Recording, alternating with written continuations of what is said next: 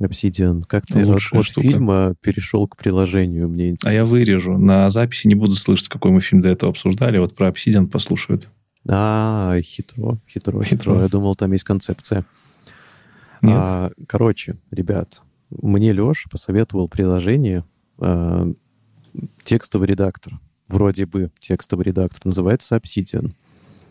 По факту оказалось, что это штука, в которую можно залипать просто все свободное время, которое есть, потому что там очень удобно делать персональные базы данных. Например, базу данных там фильмов, которые ты посмотрел, сериалов, книг, курсов каких-то крутых, учебных материалов и прочее. Это реально делается в пару кликов. Там можно писать свои скрипты, которые тебе будут все автоматизировать. А, и это, не знаю, это очень крутой конструктор, ты, ты сейчас, залипнуть. Ты сейчас так рассказал, будто бы это реально база данных. Только это нифига не база данных, это второй мозг. Второй мозг, come on. Ну, это тоже AI, только не A. А... Мозг слишком громко. Это SI, Second Inter... Нет, SB, Second Brain. Короче, я интеграции там тоже есть в этом приложении. И там комьюнити интеграции. То есть это реально крутое приложение, в котором комьюнити разрешается писать какие угодно практически плагины, что угодно практически менять в основном приложении с чем угодно интегрироваться. Поэтому реально обратите внимание, особенно если ищете крутое приложение для записи всего подряд. Мне эта штука заменила Notion, заменила Notes маковские, заменила Todoist и заменила частично Google Doc. И то Google Doc я потихоньку перевожу туда.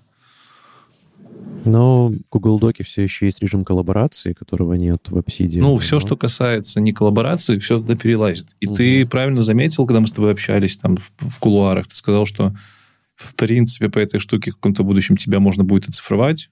Ну, в принципе, если ты лет пять поведешь такие заметочки, то да. Так что это вполне себе яйная штука. Если кто-то еще не пробовал, или как я думал, что Obsidian это что-то для э, программистов таких сутулых, горбатых. Так и оказалось. Вот. Так и оказалось.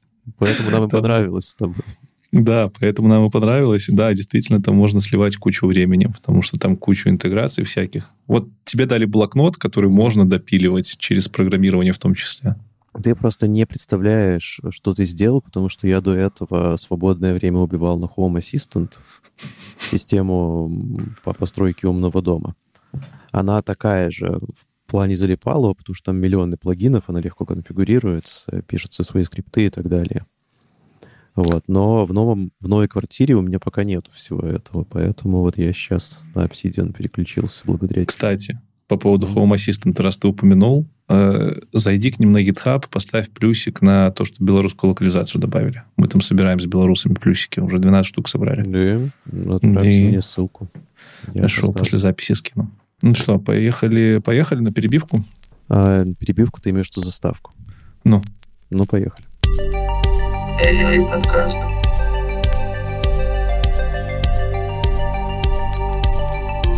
Всем привет, привет, привет! Вы слушаете 22 выпуск АЯ подкаста лучшего, самого крутейшего, самого мозговыносного пипка подкаста про искусственный интеллект на просторах русскоязычного подкастинга.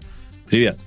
Привет, Леш. На просторах русскоязычного подкастинга. Так может и вообще всего подкастинга? Мало ли.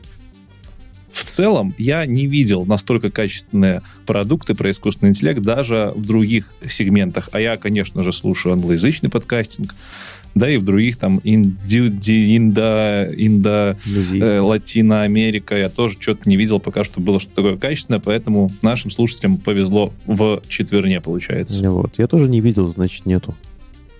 Вот. Все так, все так. Э, а почему мы уверены в том, что их нет? Потому что с вами, как обычно, лучшая ведущая это я, Алексей Картынник и он. Витя Шаленченко. Всем привет, привет. И мы, пацаны, которые в теме AI уже целых 22 выпуска к ряду. Так что нам доверять можно. Как минимум.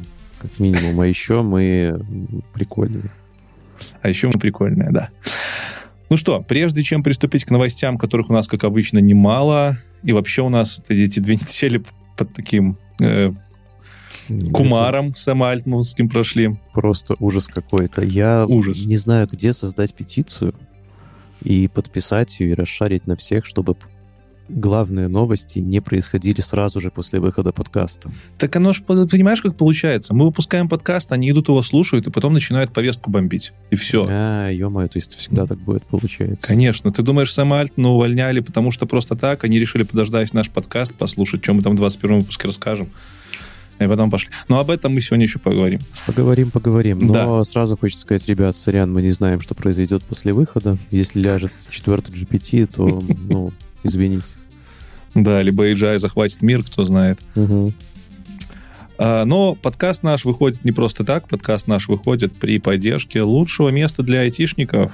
Anyway Club, aw.club. Проходите, регистрируйтесь, читайте новости, получайте opportunity по обучению. Opportunity. Возможности по обучению. И все такое. Прочее.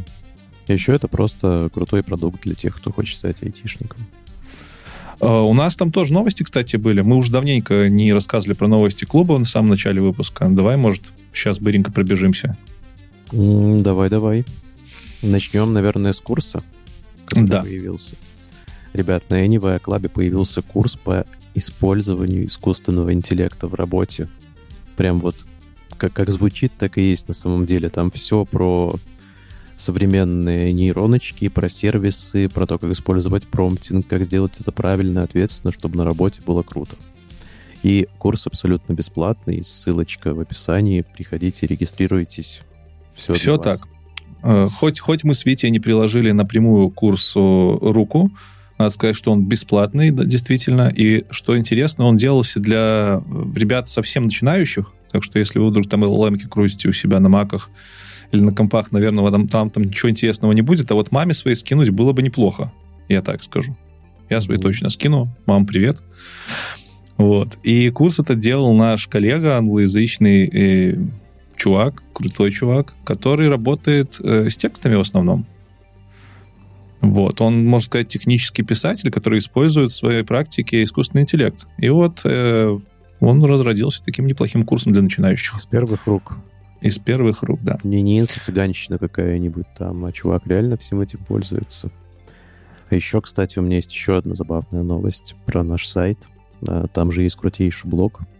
И в этом крутейшем блоге мы с Лешей будем раз в недельку постить самые топовые новости про ИИ со своими комментариями.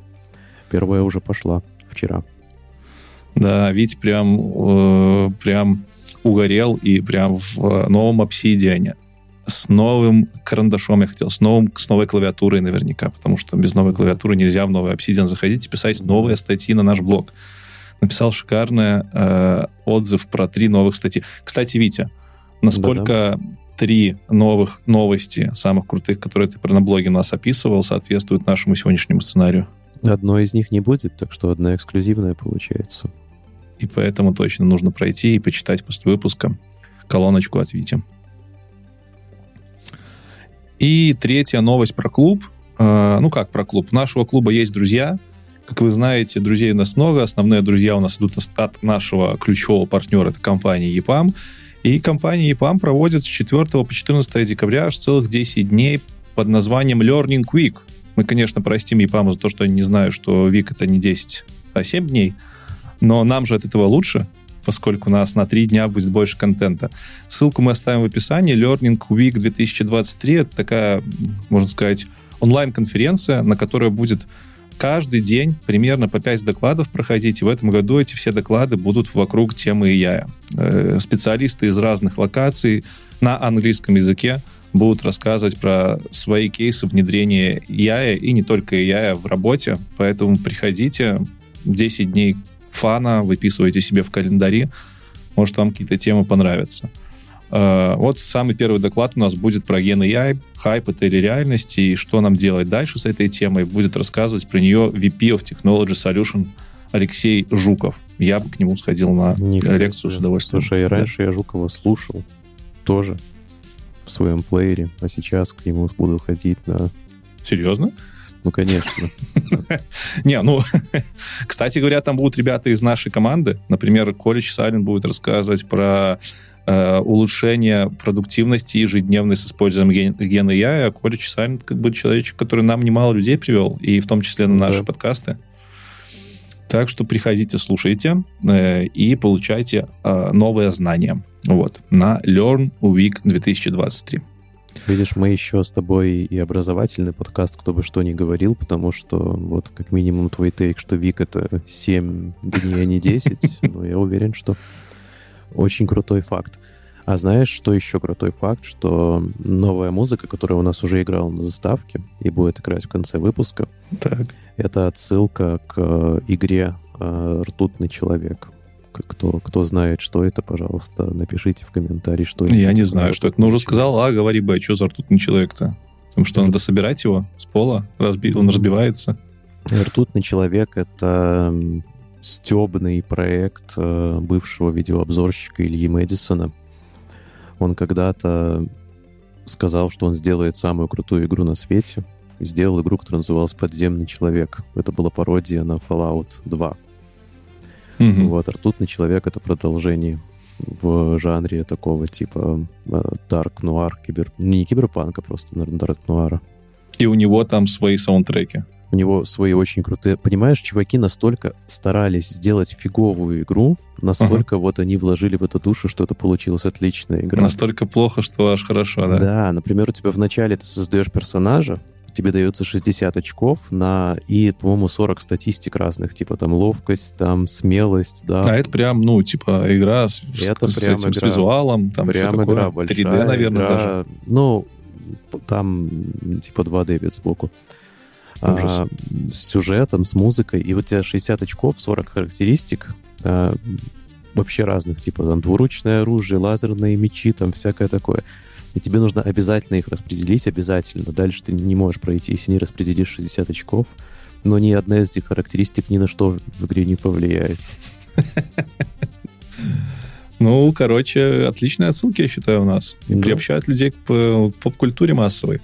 Угу. Ну, это такая Слушай, культура. А, Если мы уже про треки заговорили, то, может, расскажем, что мы постараемся в ближайший месяц сделать или уже в следующих выпусках, когда сделаем, забайтим. Ну, и можно было бы намекнуть, что мы на Spotify саундтреки запустим, но давай это уже будет сюрприз к Новому году. Нормальный у тебя намек такой, сюрприз. Ну окей, все, вы ничего не слышали, это будет сюрприз к Новому году, если мы успеем. У А, нас, кстати, вообще много сюрпризов к Новому году. ну, что-то мне кажется, что они у нас все будут после Нового года уже. Но, если что, знаете, мы старались к Новому году их сделать. Ну да, но мы же еще хотели бы А хотя сделать особенно Так, тихо, тихо, тихо, тихо. Да, Витя, ну, ну, мне придется теперь это все резать. Так, да, я открою. Я забыл открыть наш блокнот, куда я все записываю. Не надо раскрывать все карты. Я просто намекнул, Леша, что мы хотели сделать особенный special. Я же не сказал, с кем именно. Ты уже сказал, что мы хотим сделать спешл. Мы же пока не приучили аудиторию к тому, что мы делаем спешалы. Извините, пожалуйста, аудитория. Ладно, ладно, все, не буду вырезать. Хорошо. Э, наверное, последняя, последняя буквально напоминашка. Мы второй раз запускаемся в онлайне. Мы записываем подкаст в онлайне, прямо в чате э, нашего подкаста. Запускается трансляция каждые две недели. Чат подкаста у нас называется очень просто «Ая подкаст». И найти этот чат можно в Телеграме. Заходите в Телеграм, на английском пишите AIA подкаст и приходите к нам. У нас там э, 261 лицо очень классных ребят, которые душевно общаются. И, кстати говоря, много новостей нам приносят. Во-первых, И, кстати говоря- много новостей. Во-вторых, Леш, там такие крутые обсуждения, не устану Вот повторять. вообще. Прям Я иногда супер. читаю, у меня, знаешь, черное зеркало рядом не стояло. Ну, типа того, да, типа того. Ребята порой такое обсуждают, что мне иногда стыдно становится за то, что мы с тобой недостаточно эксперты, и когда-нибудь они поймут. Я думаю, вообще пора, э, пора, пора наших ребят тоже в спешл звать. Так что, ребята, вы далеко не уходите. Да, пожалуйста, оставайтесь, потому что уже один человек отписался, уже 260 мемберов. Вообще 261, я не знаю почему. А, уже 260. Да. Ну ничего, после того, как послушают, придут. В общем, мы записываем подкасты в онлайне, можно их послушать, можно даже что-то покомментировать. и Мы даже какие-то комментарии стараемся в онлайне отсматривать, так что приходите. А я подкаст в Телеграме. Ждем вас душевно с распростертыми объятиями. Ну что, Давай к главному, не, не томи. ну, что у нас? Э, Сэм Альтман Путешествие туда и обратно. Все как Толкин завещал. Путешествие туда и обратно. Да, я так угорел с этой картинки. Прям Я даже не знаю, типа, уже, э, короче, суть лора. В пятницу мы выпускаем подкаст, mm-hmm. примерно в пятницу же вечером Сэма Альтмана увольняют. Сэма Альтмана, директора, основателя OpenAI, самого главного человека в этом мире практически, ну, одного из через пару часов. И причем как Буквально увольняют, просто вот, ну, под конец рабочего дня проскакивает робкая новость, что Борт снял Альтмана. И все такие, чё? И знаешь, я, я не знаю, по прошествии двух недель мне кажется, что уже даже собака любая на улице и любая таракашка-букашка знает, что там произошло, потому что я две недели просто следил за всеми новостями. Я как тоже. думаешь, надо нам как-то это все сейчас разжевывать или как общий лор какой-то подать, чтобы зрители, слушатели послушали? Ну, давай так кратенько, что было в предыдущих сериях. Я кратенько не умею, поэтому я с удовольствием тебе передам угу. бразды разговора. А, окей, хорошо. Короче, а, Альтмана увольняют, увольняют, снимают с поста директора в пятницу вечером. Делает это борт своим голосованием. Причем пояснений об этом по минимуму. Особо нету никаких. Что за борт, сразу поясни, потому что я ну, долго совет директоров. Понимал. Совет, совет директоров. директоров, да. А с голосованием они могут снять, собственно говоря, только они и могут. Либо он сам может уйти.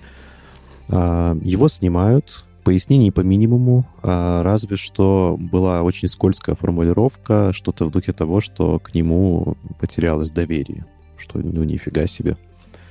А после этого часть сотрудников OpenAI пишут заявление по собственному желанию на выход из, э, собственно говоря, компании. И достаточно большая часть, и не абы какие сотрудников, а прям тех, которые непосредственно участвуют в разработке всех моделей. А, разгорается скандал. Microsoft под шумок предлагает Альтману работу и всей его команде. Все ну как сразу... под шумок? Там было такое, что Сатья Наделла там же параллельно проходила конференция Microsoftовская, не помню, как mm-hmm. называется, Keynote, что такое. Сатьяна Делла, в которой активно участвовала. Там чуть ли не на конференцию к нему пришли, сказали, Альтман на рыночке. типа Альтмана уволили. Он просто срывается с этой конференции и начинает там всем вставлять вокруг. Типа, как так? Главные инвесторы не знали. Вы чё, Сэма, Сэма, ты чё? Короче, Сэм, ты чё вообще? Это, ты, ты ж наш чел, давай, короче, к нам. То есть они даже подняли на уши SEO Microsoft, он сам поднялся. Он там прям лютовал. Я не знал, что Сатья Наделла умеет лютовать. Я думал, он ну, такой видишь, очень лайтовый чел. дурачок все-таки. Да? Не зря пост свой занимает. Я думаю, что он в безопасности, и борт за его отставку пятницу вечером точно голосовать не будет. Никогда. Но тут сразу же все начинают э, говорить, ага, это рейдерский захват. Хитрый Microsoft сейчас получит себе весь OpenAI с потрохами, всю команду. А в самом OpenAI останется 12 человек, Иисус Кевер да, в борде, и будут чем-то там заниматься. А 12 человек из Скевер для меня прозвучало как тайная вечеря. Почему-то я не знаю почему. Ну да, это какое-то могло бы название одного из наших спешалов быть. Ну да. Таким. Вот. А, разгорается буча, все об этом говорят, все шумят, все кричат, а, комментируют, конечно же, там всякие Илоны Маски и прочее. А, заканчивается все тем, что Альтмана возвращают обратно, практически всю команду возвращают обратно. Что с Скевером, непонятно, потому что часть борда вроде бы покидает свои кресла. Тут важно заметить, что, во-первых, все заканчивается буквально вот сегодня. Вот в пятницу две недели назад оно началось, и, по-моему, сегодня можно сказать, что идет точка, потому что OpenAI выпустил официальный блокпост, в котором Сэм Альтман рассказал, что вот уже Э, он приходит таки в компанию, и в борт возвращаются те люди, которые уходили, и некоторые люди возвращаются к своим прежним должностям, например, в роли CTO. У них остается вот эта вот замечательная девушка, э, забыл, как ее зовут. Э, накидайте мне за это комментарии негневных отзывов. В борде остается, кстати, Адам Де Анджело. Это чувак, который имеет непосредственное отношение к антропику. Об этом мы еще поговорим. Mm-hmm. Короче, в борде остаются, в принципе, все и в составе кроме двух э, женщин, которые, в принципе, там были достаточно номинальными, ну, Там никого номинальных не было, но в целом они более-менее ничего там не решали. Не такие и, известные, давай скажем так. Ну как? Одна из них, я вообще не знаю, чем занималась, вторая была директором там какого-то института, который, в принципе, занимался тем, что должен был ограничивать OpenAI, и вообще она в последнее время скатилась в, тупо в написание постов, насколько OpenAI фиговый. Mm-hmm. Что, в принципе, соответствует вайбам борда OpenAI, потому что ну, этот борд... Да, учитывая, О. что они делают, но... Не-не, борт это же делался как раз-таки для того, чтобы там были максимально люди с разными представлениями о мире, чтобы как-то, ну, как-то это все... Всех, короче, представить. В итоге там сейчас, сейчас шутки... Всех этих людей подчистят. А, в итоге сейчас шутки ходят, что типа они из board а уволили там большую часть женщин, и единственного researcher а, который был в board е, это Илья Суцкевер. Типа классно у вас diversity, чуваки. Да. Вот, ну, Илья Суцкевер, самая большая потеря. Илья Суцкевер, он теперь тоже не в board е, и сегодняшним постом э, OpenAI вообще ничего не сказал, что с его судьбой будет. Там был намек на то, что мы хотим его оставить всеми путями, чтобы он с нами работал, но этот намек скорее говорит о том, что они думают, что он уйдет. Ну, да. Типа, нам очень жаль. А он уходить. не хотел уходить все эти две недели он подавал явные признаки, что типа, ребята, я тут вообще я не подумал, что поспособствовал вот этому вот всему, я хочу вернуться в любой роли и бла-бла-бла. Угу. Как по, ну, и, и, а они такие, «Э, ну, короче, это странно. И я не знаю, что дальше будет. Ну, видишь, э, Альтман аж не прощает предательство. Ты думаешь? Мне кажется, что да. Но тут еще есть один важный момент, что поскольку это все происходило без подробностей, вообще практически никаких подробностей не было, это породило миллионы просто теорий заговора различной степени, различного степени качества. Давай по, по этим по теориям, наверное, пробежимся по, по основным ради интереса. Ой, это мое любимое.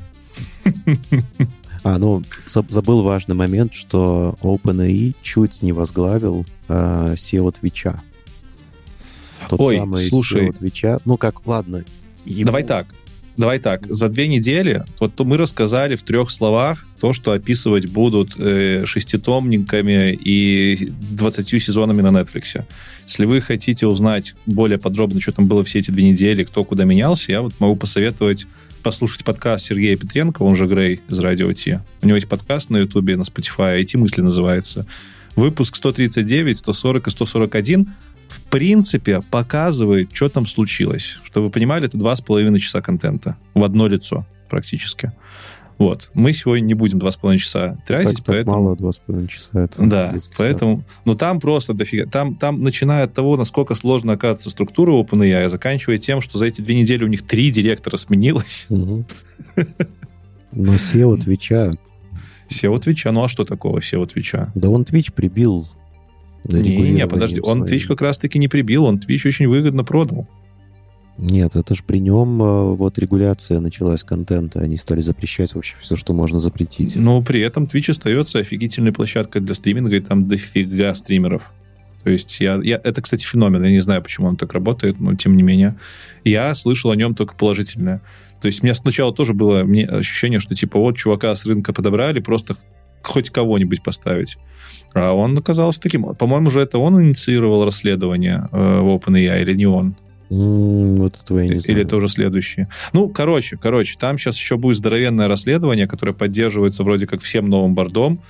Э, и когда у, у Сэма Альтмана спрашивают, а что случилось, он говорит, а вот проведут расследование, и тогда все узнаем. Короче, они сильно не хотят рассказывать, что случилось со своих субъективных околиц и сильно хотят, чтобы там было целое расследование официальное. Mm-hmm. Возможно, потому что им нужно будет потом это в суде как-то использовать. Может быть. А может быть, э, хотят права продать Netflix раньше.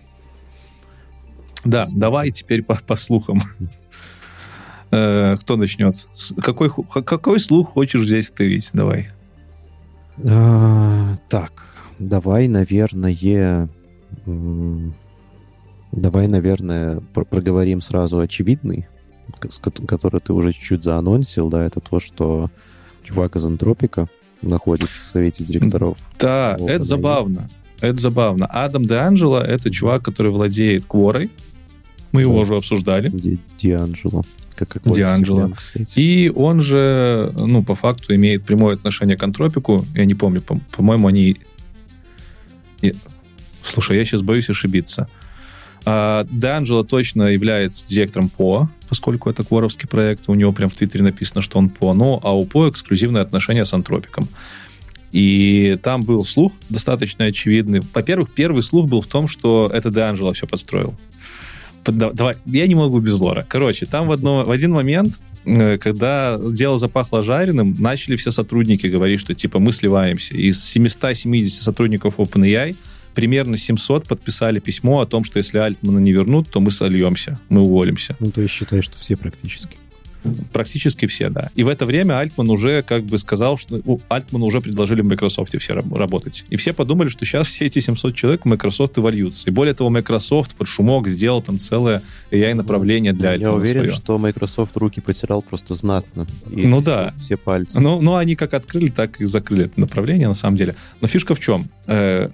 Когда это письмо подписали, э, буквально там первые несколько десятков людей, которые его подписали, в них были практически все из борда, в том числе Илья Суцкевер, он был 12-м подписавшимся. Письмо было следующего характера, типа, ой-ой-ой, мы все очень любим Сэма, верните его, без него здесь ничего не будет, а еще мы хотим отставки всего борда. И там весь интернет ржал с того, что Суцкевер подписал письмо, где хочет, чтобы Суцкевера убрали с борда. То есть сотрудник Суцкевер проголосовал mm-hmm. против директора Суцкевера. Слушай, может, и хорошо, что его убирают. Может, не такой он крутой researcher. Ну, знаешь, э, кстати, кажется, будто бы да, кажется, будто бы он офигенный researcher, но просто с человеческой точки зрения он не сильно адаптирован в этом мире. Ну, это уже субъективно. И, в общем, э, это письмо не подписали только вот как раз-таки те две девушки, которые в итоге ушли из board а. И Д'Анджело, почему-то он там не был под, под этим письмом. И у всех сразу родилась идея, ага, Де Анджело имеет непосредственное отношение к антропикам, владеет По, а Сэм Альтман выкатил GPTs, которые должны были убить По, потому что по факту это монетизация угу. По, делать ботов. И поэтому Де Анджело там всех подговорил, и вот он остался в борде, и сейчас он станет там чуть ли не директором, и все наработки OpenAI идут, короче, в По. Ну, Классно было же. слишком круто. Ну, очень логично.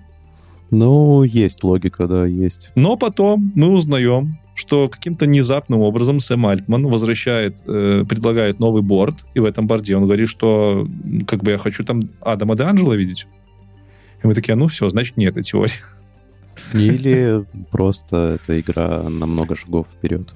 И там даже были э, слухи, что OpenAI продаст Антропику. Что Антропик их то ли купит, то ли они сольются вместе.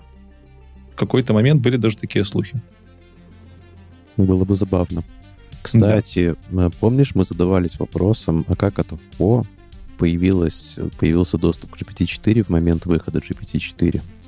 Вот теперь мы знаем ответ. Да, теперь мы знаем ответ, потому То что по... чувак по факту еще и владелец OpenAI на чуть-чуть. А, вообще, мне кажется, ну, не, не владелец, давай так, там сложная структура с бордом. А, чуваки, которые сидят в борде, они вроде как никто не имеют никаких акций. Это одно из условий потому что там тот же Альтман же под присягой в Сенате, когда были слушания, говорил, что у него нет акций. И вообще Бардана управляет по-моему, некоммерческая организация, а потом под некоммерческой еще там пять каких-то mm. организаций, и только под ними есть уже коммерческая организация. То есть там пипец. Там про акции вообще говорить не надо, если у тебя нет высшего образования в сфере американских э, и юриспруденции. Я поищу, но вроде не было пока. Ну, вообще, эта ситуация показала мне, что, оказывается, OpenAI и Anthropic, они очень близки. И Anthropic-то по факту организован чуваками, ушедшими из OpenAI. Так -то. да, так и есть. И всех их объединяет до Анджела, и вообще у них, походу, там нормальные отношения. Да. Вот. Видимо, да. Вот такая вот была теория. Но она обломалась. Угу. Расскажи мне еще, что там за слив маска такой был ой, слив Маска, ну, Маск же, как обычно, любит там влить э, огоньку. Он в какой-то момент в Твиттере опубликовал якобы письмо э, от бывших сотрудников OpenAI в адрес борда OpenAI с э, призывами уволить Альтмана и вот второго чувака, которого там с ним тоже сократили, не помню, кого зовут. Их обоих уволить, потому что якобы они Э, развивали в компании культуру токсичного отношения, и что сотрудники боятся уволиться из OpenAI, потому что Альтман подсадил их на иглу э, акций компании, которая profitable.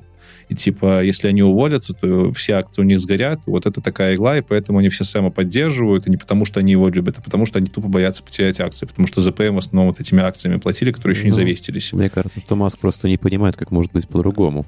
Э, возможно, но письмо это выглядело как действительно какое-то, ну, короче, составлено, оно было так, будто бы действительно его написала какая-то группа людей. Они там приводили в этом письме конкретные примеры того, как Альтман с этим чуваком дискриминировали бывших сотрудников. Вы это письмо можете почитать. Э, Маск его выложил, буквально через пару часов удалил этот твит. Ох уж этот конспиратор, ох уж этот хайп-пажор. Но веб-архив успешно это все заархивировал, ссылка осталась, можете почитать. Но как-то это письмо особо в рамках скандала не набрало оборотов, и, скорее всего, будут использовать только в рамках разбирательства вот этого вот, которое сейчас идет. Ну, в смысле, и там, ну, там мы и узнаем, фейк это или нет, кстати. Э, да, кстати, да. И, кстати, если это окажется фейк, я хочу посмотреть на лицо Маска. Да, оно будет такое же, Леша, я тебе Ну уверяю. да, скорее всего. Ну, да, кстати, это чести Маска, Старшип же еще полетел таки. Хотя бы это не к чести конца, Маска. Но... Видите, извини, конечно, но это не к чести Маска, это к чести всей команды уважаемого ну... э, Starlink, Starlink этого. Ты понял, что? Да, SpaceX. С, SpaceX. А, кстати, по директору из Твича мы забыли важную де- деталь упомянуть, что Какую? Этот директор из Твича, которого туда назначили, его назначили уже после того, как там директриса была одна из участниц Борда, которая вроде как могла быть инициаторшей, но сейчас она уже вернулась. И директор из Твича, он еще дикий фанат Ютковского, того самого Ютковского, который просил бомбить, призывал бомбить дата-центры яйные. Вот и прикинь, если бы его директором поставили OpenAI. Кого, Ютковского? Ютковского было бы вообще идеально. Это как если бы Жириновский выборы выиграл, но ну, э, я скорее про чувака из Твича. Так его же поставили директора, может, там был пару дней. Ну да, типа 12 секунд. Э, не, 49 часов, по-моему. А, Они там часы считали.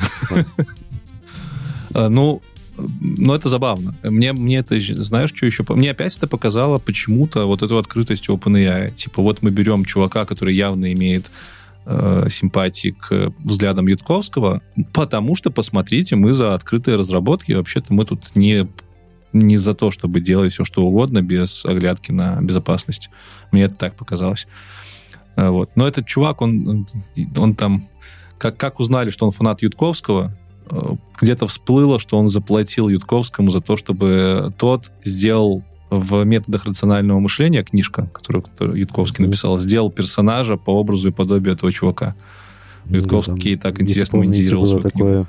привидение в этой книге, которое регулировало Twitch. Да, это вот он и есть. Ну вот. А, что еще там было? Что еще там какая моя любимая теория заговора, которую ты не упомянул? А, какая? Это то, что то, что это просто конфликт. Ну ладно, не совсем теория заговора, это мини-теория заговора, что это просто конфликт на какой-либо почве Ильи Скевера и Сэма Альтмана, и что mm-hmm. Скевер настроил борт против Альтмана. А, и в подтверждение этой теории есть письмо. Есть письмо Альтмана, прощальное письмо своей команде, которое начинается с фразы «I love you all». Если первые буквы почитать этой фразы, то получается «Илья». Альтман ну, так, да. понимаешь, он так давал намек своей ну, команде, да. что... Либо Альтман таким образом просто программировал всех на то, чтобы они неявно на подсознательном уровне видели эти первые буквы и ополчились против Ильи. И, или Альтман, кстати, я вот знаешь, что сейчас подумал? Или Альтман так намекнул, типа, ребята, я люблю вас всех. А это значит, Давай что так. вы все сейчас должны заяву написать по собственному. Или так. А, была еще одна теория. Давай перед самой, наверное, две у нас теории осталось, и потом вообще обсудим, типа, Илью и угу. Альтмана. Еще одна теория была в самом начале о том, что... Помнишь, ты же новость прошлый выпуск притаскивал, что э, Сэм с э, бывшим этим дизайнером Apple, забыл, да, да, да, да, Джонни что де... Джонни Айвом что-то делать хотят, и там вдруг всплыла новость, что Сэм... Вообще, почему его уволили официально? Его уволили, типа, потому что он был недостаточно честен с Бордом. Вот такая формулировка да. была в своих решениях. И сразу всплыло то, что он делает с Джонни Айвом что-то. Сразу всплыло то, что он летал там и что-то с NVIDIA договаривался. И все это выросло в теорию, что э, Сэм э, без опрува борда договаривался делать завод по производству собственных чипов. Точнее, он не с NVIDIA договаривался, а с какими-то партнерами с Middle East о том, чтобы сделать конкурента NVIDIA. Угу. И это типа борду очень сильно не понравилось. Причем с той точки зрения, что борт не захотел, чтобы в одной компании была сконцентрирована и производительная мощность, и софтверная мощность, что это типа дофигища очень много для очень много власти для одной компании. И именно поэтому его сместили. Mm, и я на самом деле зарабатывать хотел. Я бы не удивился, если бы условно Илья Сускевер так примерно и подумал, что, что как бы, ребят, мы сейчас станем тут царями и богами, это не то, чему, к чему мы шли. Мы тут вообще-то responsible AI хотим разработать. А, вот такая теория была. Что, ну, прикинь, конкурента NVIDIA сделать. Если кто-то и будет делать конкурента NVIDIA, то кажется, что OpenAI это был бы самым красивым конкурентом. А, да, но тогда это уже точно было бы заявка на мировое господство, тебе не кажется? А, абсолютно точно, полностью. Знаешь, кстати, что будет? Давай я попытаюсь предсказать тоже теорию заговора, написать про будущее OpenAI. Да, mm-hmm. OpenAI такие начнет производить железо, и вот эти вот устройства от Джонни Айва, которые произведут по продажам iPhone и свои чипы, они станут э, одной из самых дорогих компаний э, мира, купят Microsoft и отвяжутся от Бинга нахрен потом Microsoft обратно. А, то есть это они все делали только для того, чтобы да, их да, не да, было да, в Бинге, да? Да. В этом цель такая. Не, ну, может быть и так, а с другой стороны, смотри, uh, у них будет господство софтвера, оно уже у них есть в AI, у них будет господство в чипах, и что останется? Останется сделать просто э, мануфактурную ленту, где будут собираться человекоподобные роботы. И все. Маленький и все. шажок. И дальше можно сказать «до свидания, здравствуй, Skynet». Да-да-да. Слушай, вот если когда-нибудь пойдут разговоры о том, что Альтман собирается купить Boston Dynamics, вот здесь mm-hmm. вот точно нужно строить бункер будет. Я не удивлюсь, если это будет через два часа завтра после релиза нашего да, да, выпуска. Причем эта собака нам об этом и расскажет на улице. Вот, ну да. Кстати, по поводу покупки Boston Dynamics, самая последняя теория, у нас осталась, она была самая последняя по таймлайну, и она самая такая, наверное, сказочная, но в то же время и интересная. Про AGI. Про AGI. Э, внезапно во всей этой истории всплыло э, новое название нейросеточки новой под названием Q-Star. Насколько я понял, это сетка, которую разрабатывают как главный двигатель будущего GPT-5. То есть в GPT-5 либо будет какая-то полностью новая архитектура, либо вот этот Q-Star просто какие-то его механизмы перекочуют GPT-5. И в чем фишка этого Q-Star? Э, фишка этой нейросети, это тоже LLM, по-моему, которая она может на очень узком наборе данных решать широкий спектр задач. Условно говоря, она может сама э, изобретать новые способы э, решения тех или иных задач. То, чего не умеют LLM вроде бы пока.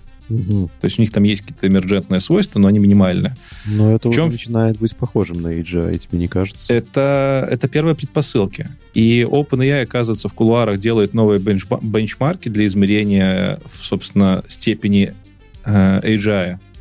То есть э, OpenAI нужно, по ним, нужно, нужен какой-то бенчмарк, чтобы они могли сказать, вот по этому бенчмарку мы создали AGI. Таких бенчмарков нет. Тест Тьюринга обломался, э, тест IQ обломался, все обломалось. И они пытаются сейчас вы, сделать какой-то вот такой набор задач, решив которые, можно будет оценить этот AGI. Я так понял, в этот бенчмарк входит решение базовых математических задач условно школьного уровня, не только школьного, там университетского. И вот эта вот Q-Star нейроночка, она по этому бенчмарку якобы является вот первой версией AGI. Из того, что мы видели по сливам, она якобы может решать абсолютно там все задачи школьной математики, при этом не обучавшись на этих задачах. Mm-hmm. Вот. То есть она сама научилась. Она сама научилась. Она сама поняла. Она не научилась даже, она поняла. Mm-hmm. То есть она, по факту, она новое знание сгенерила. И тоже для меня было откровением, оказывается, это, по-моему, мы в прошлом выпуске про это тоже говорили, что OpenAI, э, задача их не заменить людей, а заменить ученых. Говорили мы про это в прошлом выпуске, или у меня уже путается? Нет, не говорили. Короче, OpenAI, по-моему, у себя то ли не в стейтменте, то ли где, где-то я читал. У, у них задача э, сделать так, чтобы бюрократии в научном мире было меньше. То есть, чтобы их новые нейронки могли условно одному профессору э, помогать заменять там 100, а то и 1000 PhD, которые работают на него. Угу. И это очень прикольная ну, мысль, потому что PhD учатся там по 6-7 по лет, потом еще несколько лет тратят на свою работу какую-то. А, про, ну, ну, и типа их работы уходят в небытие, потому что, ну, они там сходят с ума, либо не находят себе должность при профессоре. И тут появится нейронка, которая сможет генерить новые знания сама, добывать их, и вот она будет как бы заменять тысячи э, сайентистов. И вот эта вот идея того, что OpenAI хочет заменить, точнее, ускорить науку через замену сайентистов, мне вынесла бошку вообще нафиг. Короче, у меня... каждому из нас по персональному доктору наук. Ну, типа того, да. Ну, представь, как классно. Пайплайн, э, пайплайн э, генерации новых PhD сократится с 7 лет до 7 кликов на кнопку и 5 минут.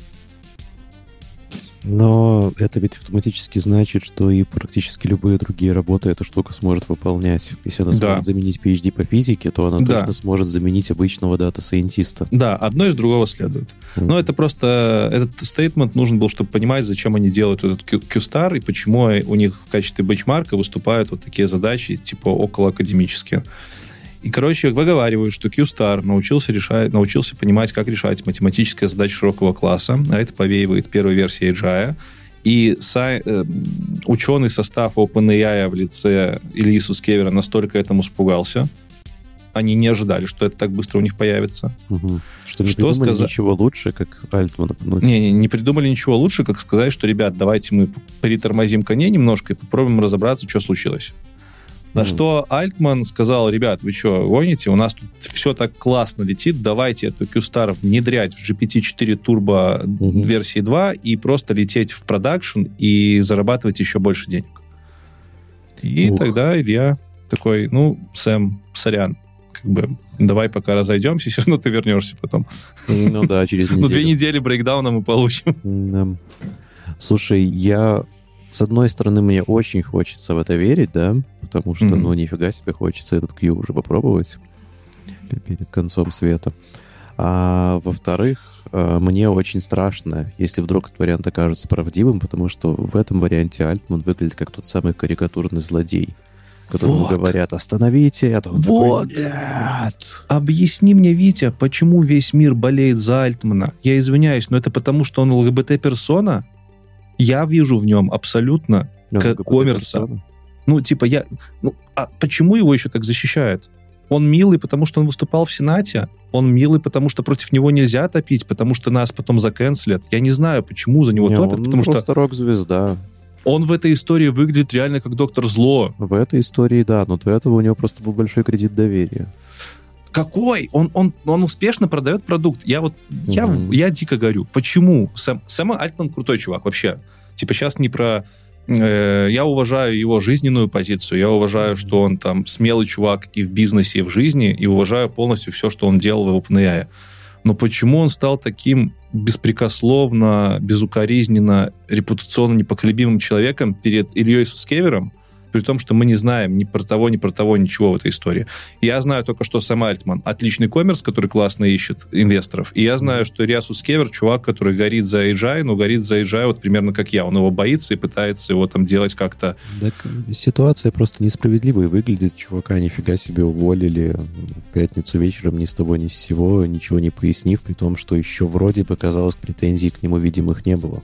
Ну, блин, если гиперболизировать, для меня бы это выглядело так, если бы Маска сейчас внезапно уволили там со всех его компаний, и весь мир mm-hmm. такой, о, Маск, он же такой был хороший, такие компании сделал. Ну, это гиперболизировано, конечно, mm-hmm. к Маску есть чему придраться. Но просто у нас есть ученый, который во всех своих спичах, даже после того, как это случилось, никогда не гнал на компанию и всегда говорил очень важные вещи. Там, на TEDx он выступал, он рассказывал про то, что нас ждет AGI, и мы как компания хотим сделать его безопасным, таким вот. Короче, он топил за очень правильные вещи.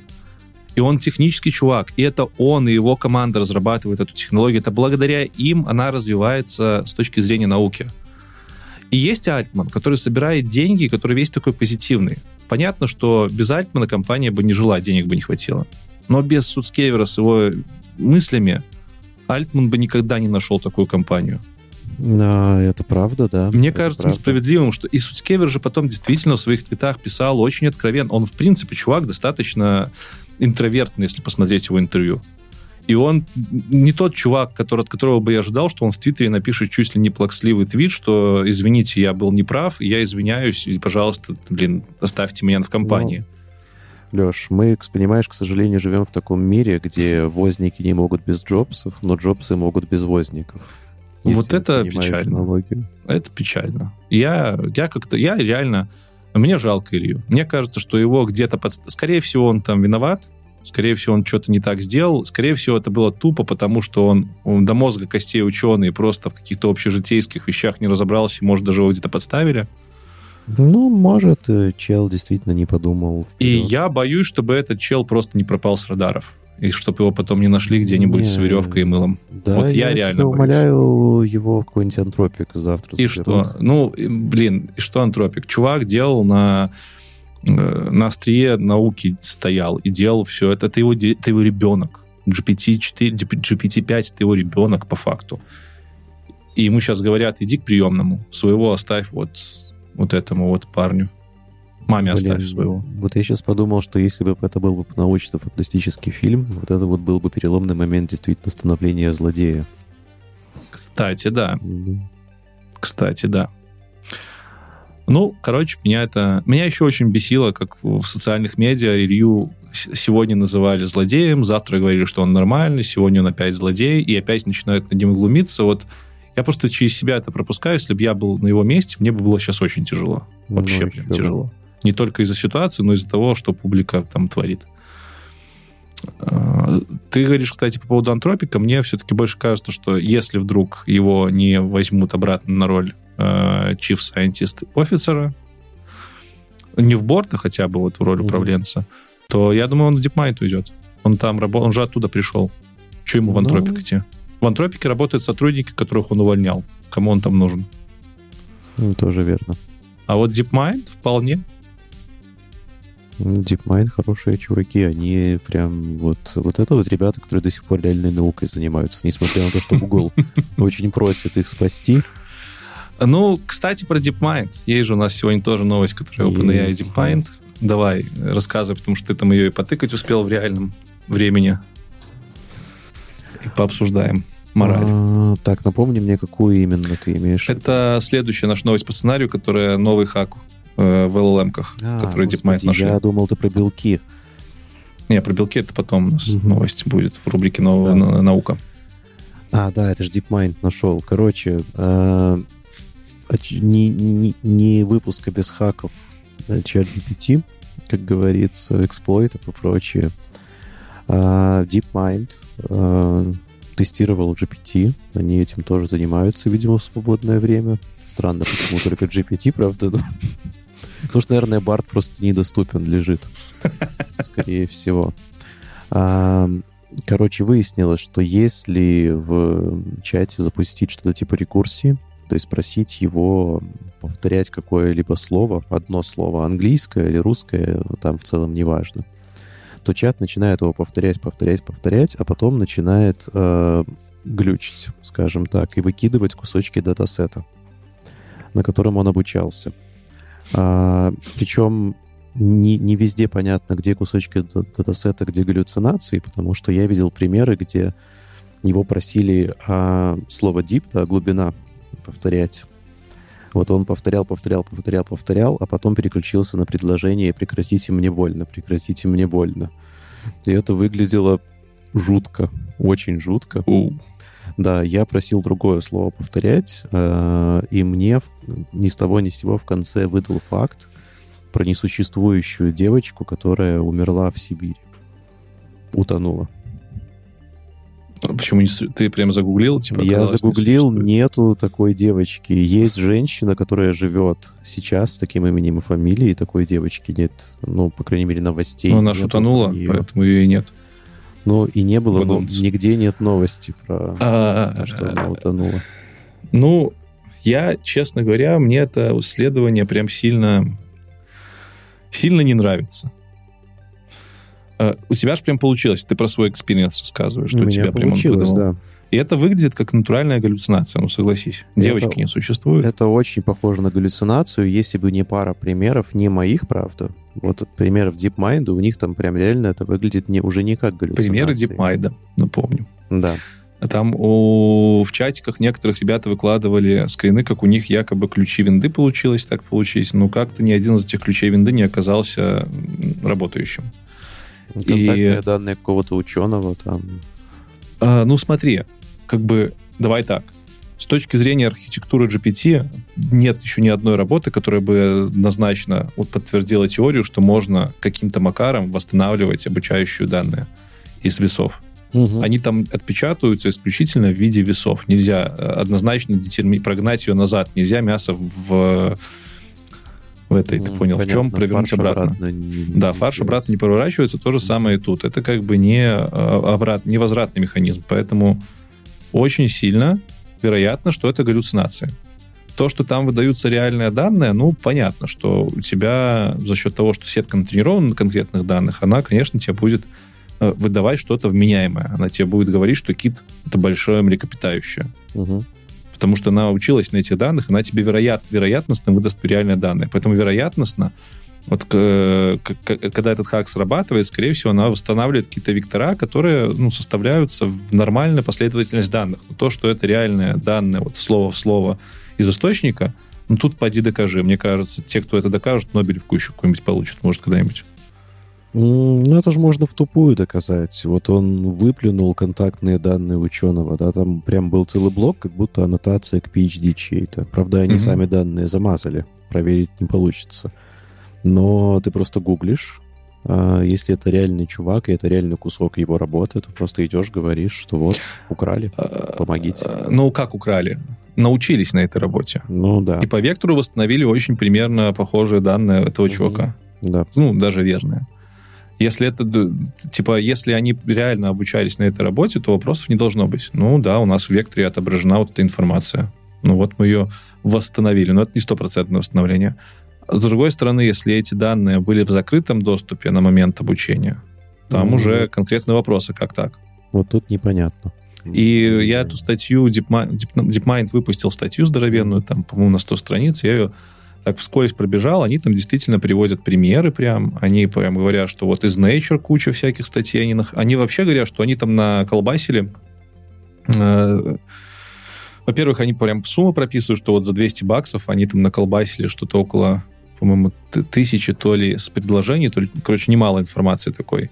А где-то я читал информацию, что в общем и целом они наколбасили там чуть ли не сотни мегабайт информации. Я такой, ничего себе, сотни мегабайт, это сколько томов «Войны и мира» они там смогли насколбасить. Мне интересно, как они это все привели в единый вид. Ну, то есть то, что там мы видели, это же просто там куски текста.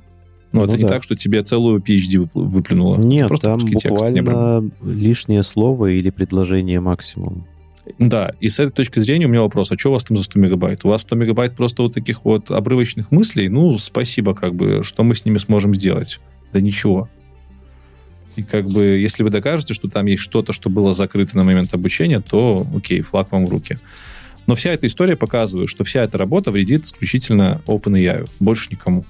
Но, Волк... как минимум, они единственный источник, который они тестировали, кстати. Да, там, не, там нет ни Барда, там нет ни Антропика, там нет Палма, их, который, на котором Бард, там нет ничего. Я проверял прям вхождение, там есть 60 почти вхождений чат GPT и ни одного слова про э, их системы, например. Хотя нет, Palm один раз там, по-моему, упомянут то в списке литературы. Кстати, знаешь, вот что я сейчас подумал? GPT, да, General Pre-trained Transformer, если mm-hmm. я не ошибаюсь, это ведь архитектура гуглом изобретенная.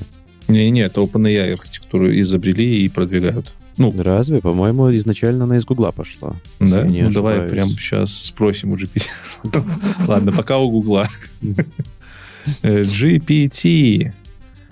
Э, Ла-бам-бам. Википедия. А, Википедия выдает нам чат GPT. Все, это уже более частотный. GPT-4. GPT-3. А можно мне просто GPT, уважаемая, э, уважаемая Википедия? Сейчас нам накидают в комментариях, что они пользуются Википедией при подготовке. Вот. Э, это тип Large Language модулов, бла-бла-бла. Первое GPT было представлено в 2018 году OpenAI. Угу. Все, закрыл Странно, вопрос. значит, я, значит, я ошибаюсь. Ну тогда ладно, то у меня была теория, что, возможно, они архитектурно знают, как, какие векторы строить просто.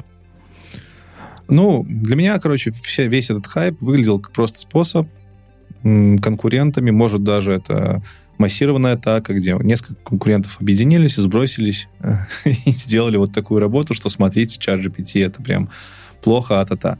Там у нас в чате, кстати, писали, что много спорных моментов. Например, то, что они откровенно пишут, что они взяли, занесли денег для того, чтобы компрометировать эту систему. В целом-то можно даже и в суд с таким сходить.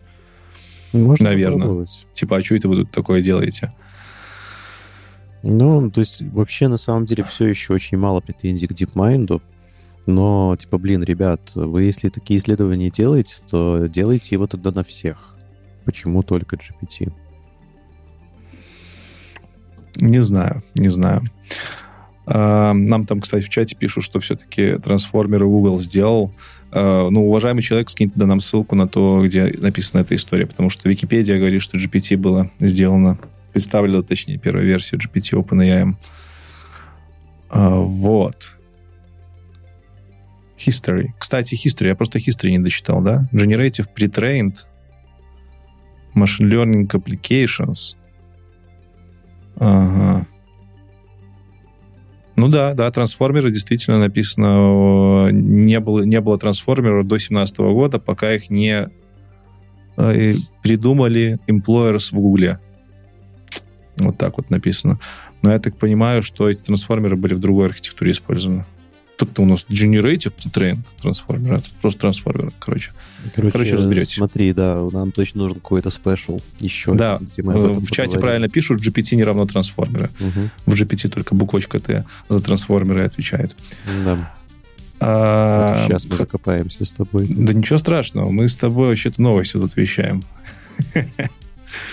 Смотри, давай дальше. Э, По, по этому хаку понятно, что у нас там еще было с OpenAI на, этой, на этих неделях. Да, да, все очень просто. Внезапно, нежданно, негаданно раскатили э, Conversation, он же голосовой режим, в бесплатный доступ. То есть именно Ну, в кстати- приложении можно голосом общаться через GPT. Я немножко не понял, как они это себе смогли позволить. Неужели оно на- как-то на стороне клиента что-то обрабатывает? Ну, это же большие нагрузки на Whisper должны быть. Наверное, и не такие большие, мне кажется, Наверно. что... Ну, давай так, ты часто пользуешься этой историей? То, что я Да. поигрался и забыл. Ну ладно, что такое часто? Я, наверное, когда в бассейн езжу там раз в неделю, вот Мгм. Иногда через нее в ДНД играю, либо посты пишу.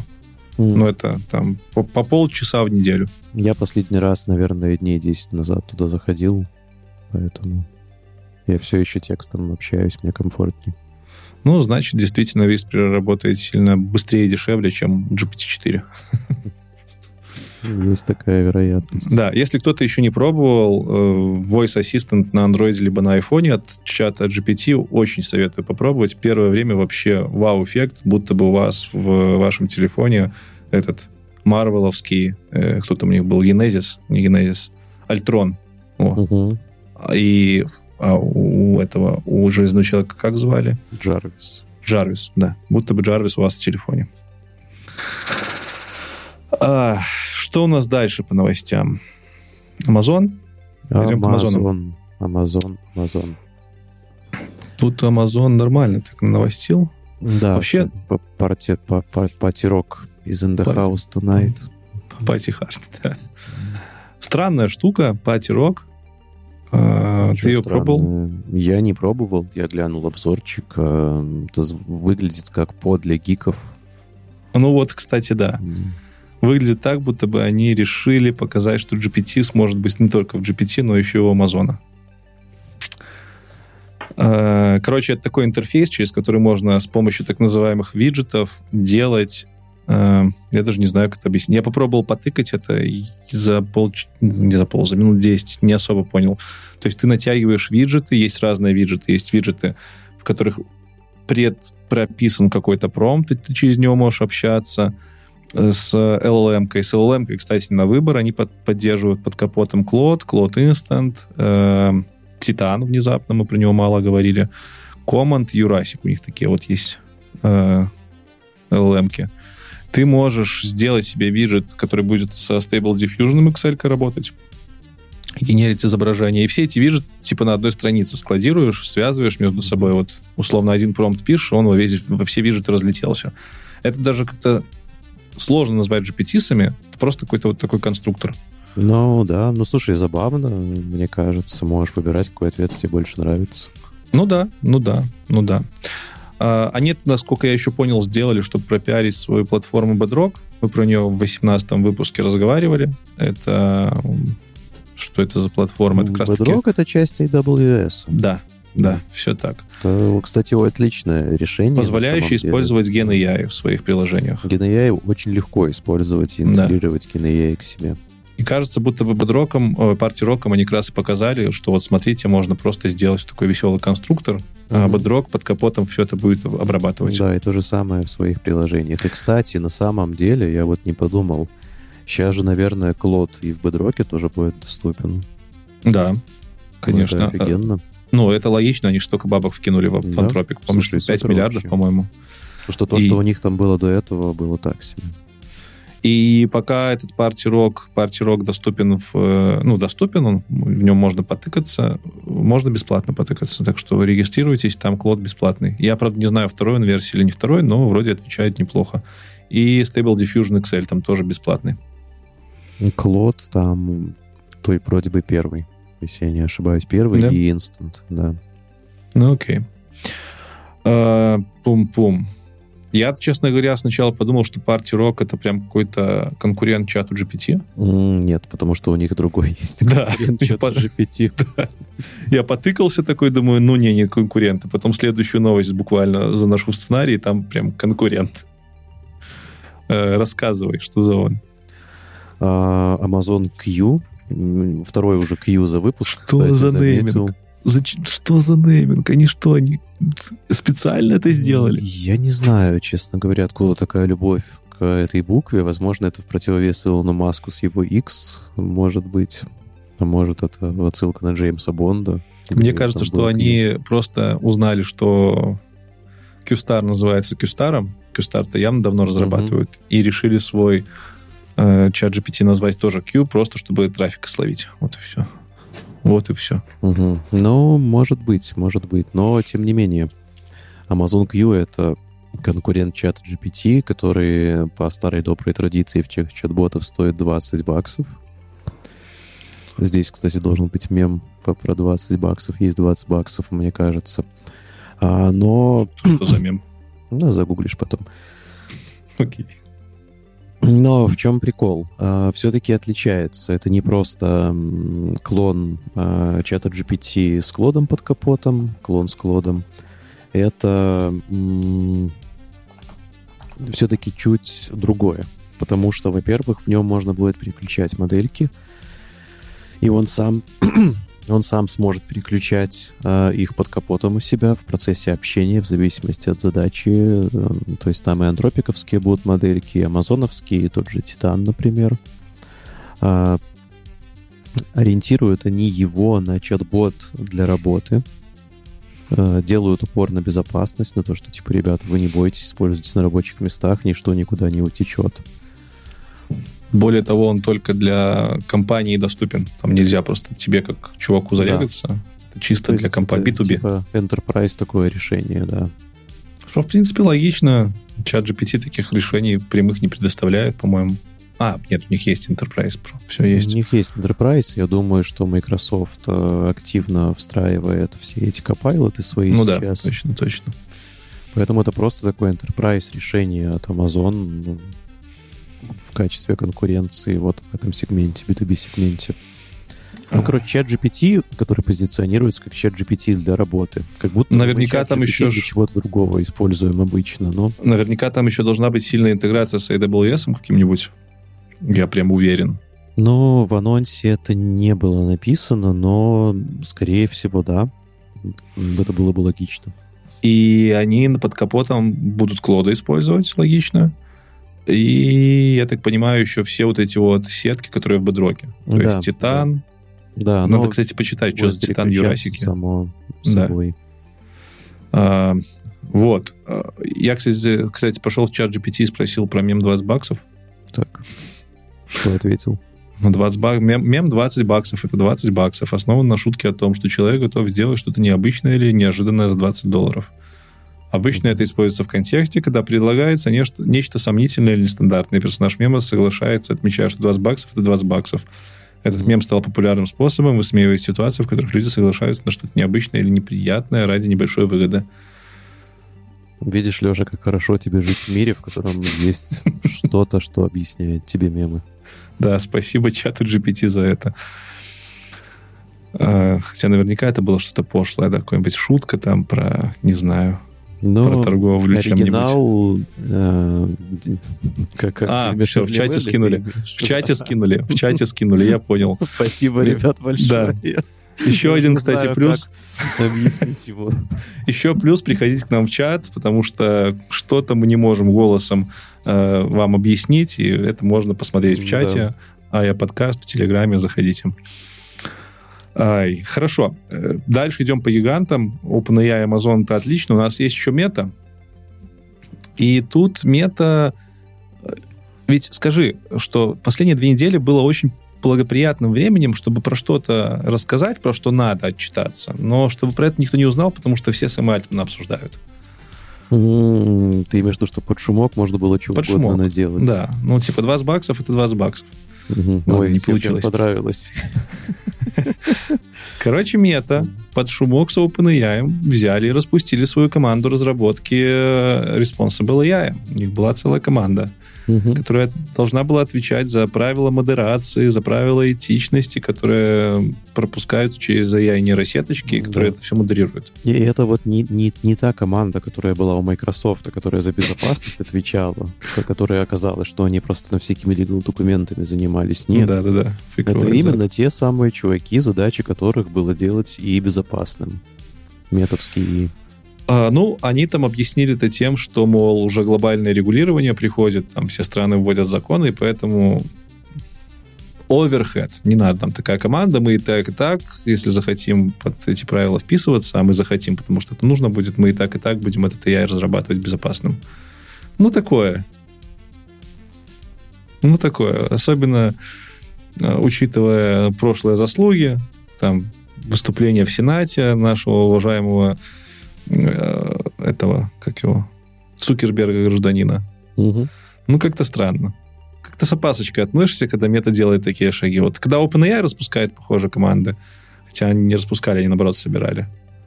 Ладно, Microsoft, когда вот распускал эту команду, мы там все поржали, что типа, ха-ха, как прикольно, у вас была такая команда, которая вам попу прикрывала. А вот тут как-то уже стремновато. Ну да, учитывая персонали и желание Цукерберга владеть всеми нами, всем нашим вниманием, всем нашим всем.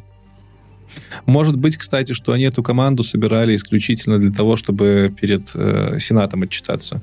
Они в 2019 году собрали, как раз когда более-менее начали утихать эти скандалы. Собрали, Вокруг. чтобы в Сенате сказать, что у нас есть такая команда. Да, А да, Потом да. уже можно ее... Да, показать бурную деятельность. И команду они эту, к слову говоря, не распустили, они ее реорганизовали. Они всех участников отправили на другие ML-проекты INM. Мгм. Более То есть там-. Ну, понятно. Да. Скорее всего, там ребята что-то делали, значит. Слушай, а у Раз. нас есть что в конкурсе подарить? Я придумал конкурс. Э, в конкурсе что подарить у нас? Да, у нас будет где-то после Нового года. Да. А, хорошо, ребят. Можем уже смотрите. начинать разыгрывать абстрактный подарок, про который никто не знает. Окей, конкурс. А, нужно... Результаты нужно скидывать к нам в Телеграм-чат, если что, с хэштегом конкурс. Нарисуйте, пожалуйста, любой а, нейронкой, можете сами, можно нейронкой, неважно, команду суперзлодеев, а, состоящую из Сэма Альтмана, Цукерберга, Маска и Безоса. И, и Барда как э, вот роботическую сущность. Как ты Сэма Айтмана к ним всем приписал? а он уже все, видишь, как Уже он? все Да. запятнан, да? Да, все, я уже ему не доверяю. А можно будет рисовать другие группы? Вдруг там будут какие-то прикольные варианты с другими людьми? Можно любые другие, главное, чтобы была команда Отлично. суперзлодеев, связанная с... И- э, И... Лучшие три работы давай получат офигительный подарок, который мы возможно, успеем до Нового года сделать. Ну, а если нет, то точно до февраля. Угу. То есть это что-то не подписочное. Да-да, 20 баксов — это 20 баксов, но не в этот раз. Я весь подкаст теперь буду это говорить. Да, я вижу, тебе понравилось прям. А, но кроме того, что мета сделала какой-то непонятный шаг, она еще сделала достаточно хорошую, интересную вещь. Они выпустили два сервиса. Угу. Ты про Э, Эму говоришь, да? Да, да, про Ему. Ему видео и Ему Edit. Ему видео это текст-то-видео сервис, э, такой прям на уровне Runway ML, даже, может, лучше местами. А Ему Edit это Image to Video. Э, вот. Может, ты что-нибудь там расскажешь. Они вообще, они недоступны, это только представление было, они только Они, показали. как обычно, недоступны, но там есть красивая демка, а, где можно прийти, есть, там есть видосы, да, типа, например, собачка по городу идет, и у тебя есть много кнопок, как э, эту собачку можно модифицировать, там, типа, перекрасить ее в аниме, например, поменять ей там обстановку, например. Это ему видео делает, да? То Да, есть да, оно, да. оно Да. еще и видео то видео умеет. Не только текст то видео, но и видео то видео. А, оно- непонятно. Непонятно, потому что Непонятно. видео на демке уже готовое. Как минимум, Мгм. видео можно менять в процессе. Ты щелкаешь эти кнопки, и у собаки вот по щелчку пальца меняется бэкграунд. Причем непонятно, перерисовывается оно там или нет, или Ну, это кажется, что- видосы. Окей. Но выглядит, э, выглядит красиво, выглядит на уровне лучших демок от э, Runway ML. По-моему, Runway такого даже не делал. Runway же всегда показывал нам текст и видео. То есть Не, пишешь, что виду получаешь. Качество видоса. А, по качеству, да. Да. А Edit тоже прикольная штука. Я сказал, что это image to видео, я ошибся. Это image to image. И это вот правдивый image to image, когда ты э, говоришь, что вот у меня собака сидит с книжкой и книжку читает. Замени мне, пожалуйста, книжку на ноутбук. И она реально меняет только книжку, только на ноутбук, а вокруг ничего не меняется. Это то, что мы ожидаем от Midjourney уже сколько, уже очень давно, чтобы можно было Да. менять части изображений. Э, выглядит вкусно на самом деле. Если оно Вообще, да. Пускай только запустится для начала. Они выглядит... э, и я, я, я не удивлюсь, если оно действительно будет работать, потому что тот же Emu Edit, он похо- похожим образом работает в Firefly в Photoshop. Ты там тоже выделяешь область. Правда, Мгм. тут не надо выделять. Тут пишешь текст, оно само понимает. В Photoshop ты выделяешь область, но меняет Да, картиночку но меняет частично. только эту область. И в фотошопе, кстати, работает достаточно неплохо. Да? Бывает А, косячит, но... Ну, посмотрим, что из этого выйдет. Они сказали, что будут внедрять это в Facebook, в Instagram. Я, конечно, ради этого не собираюсь снова регистрироваться в Фейсбуке. Э, Но в Инстаграме у меня есть теневой аккаунт, поэтому из него попробую. Знаешь, Леш, хочется, наконец, о чем-то стабильном поговорить. Да, ты как раз про ту компанию, которая, по слухам, хочет продаваться, да? Потому Да. что у них все очень нестабильно. Не такая уже она и стабильная, да, но тем не менее называется она Stability AI. Ну, ну давай, давай, давай из хороших новостей. Расскажи нам, что там хорошего у Stability AI. А, Вышла новая версия Stable Diffusion Video, которая может э, генерировать видосы в 14 и 25 кадров, соответственно, в секунду. А, тесты, которые ребята, правда, сами провели для своей модели, показывают, что 14 кадров в секунду работает на уровне всех конкурентов, а 25 кадров в секунду даже превосходит конкурентов. То есть тот самый э, Runway ML, который Gen, Gen 1 делал, Gen 2, который, Мгм. по их словам, запускался на каких-то мега крутейших железяках и не был в open source, и теперь можно запустить условно где-то у себя, ну, как минимум в облаке точно. Потому что это все работает на Stable Diffusion под капотом. А, да, да. В облаке. И опять же, примеры потрясающие. Очень красивые примеры, очень крутые примеры. Ты, ты обрати внимание, как все летит. Мы буквально полгода назад еще восхищались этим э, невестой Ктулху, Великим Гэтсби, и Мгм. думали, боже, как это делается. А теперь это можно вот просто реально разворачивать на Azure и делать самому. Вот, э, понимаешь, видно, видно, что миром начинают управлять новое поколение, вот это вот быстрое поколение с тем самым клиповым мышлением, потому что что было, например, у нашего поколения, да? У нашего поколения был Стив Джобс, которого уволили из Apple, а, и он через несколько лет туда вернулся. У нового поколения есть Сэм Альтман, которого уволили из OpenAI, он вернулся через пару Через дней. несколько часов. Да, буквально. Вот все должно быть быстро, быстро, быстро, быстро, быстро. Вы да. писали, как, как в ТикТоке. Да. И здесь э, то же самое, как, как у нас было, да, мы с тобой играли там 15 лет назад в компьютерные игры с очень графикой. И нам тогда казалось, что это просто вау, просто крутота, просто зашибись. Сейчас мы на них смотрим и думаем, блин, ну, графика так себе, как-то оно mm казалось реалистичным. Привыкли а у нового этой. поколения, да, у них, видишь, вот э, невеста Ктулху случилось пару месяцев назад буквально, казалось бы, и уже есть э, примеры, которые превосходят. Они будут быстрее нас, поэтому прогресс такой. А, я не знаю, может, давай тогда сразу сюда поднимем вообще будущее. У нас там в новостях, э, прочих новостях есть очень связанная тема. Раз уж мы EMU вид видео обсудили, обсудили Stable Diffusion видео, грех не упомянуть Pika One. Ух, давай, давай про Пикован. Единственное, что пока ты переходишь к Пикован, я хочу заметить, что Stable Diffusion Video, как обычно, open source. Да-да-да, его можно прям да, скачать, прям поставить на своих каких-то машинках, если у вас есть только мощностей, потому что на обычном ноуте он не запустится. А Pika One, компания Pika, которая подняла недавно 55 миллионов долларов инвестиций, по-моему, миллионов, Pika. да, навряд ли миллиардов, показала свою модельку э, Pika 1.0. И это моделька, которая делает, ну, вообще она делает текст-то-видео, но они называют это ID-то-видео.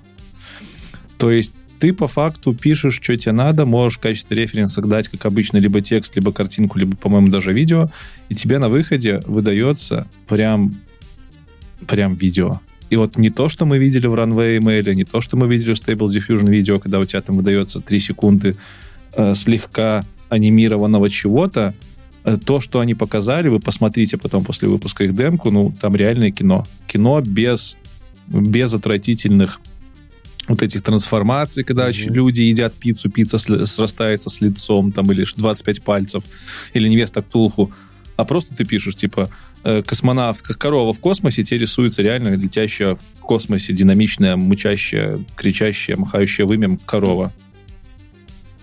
Да, я, я посмотрел. видел примеры, это просто жесть.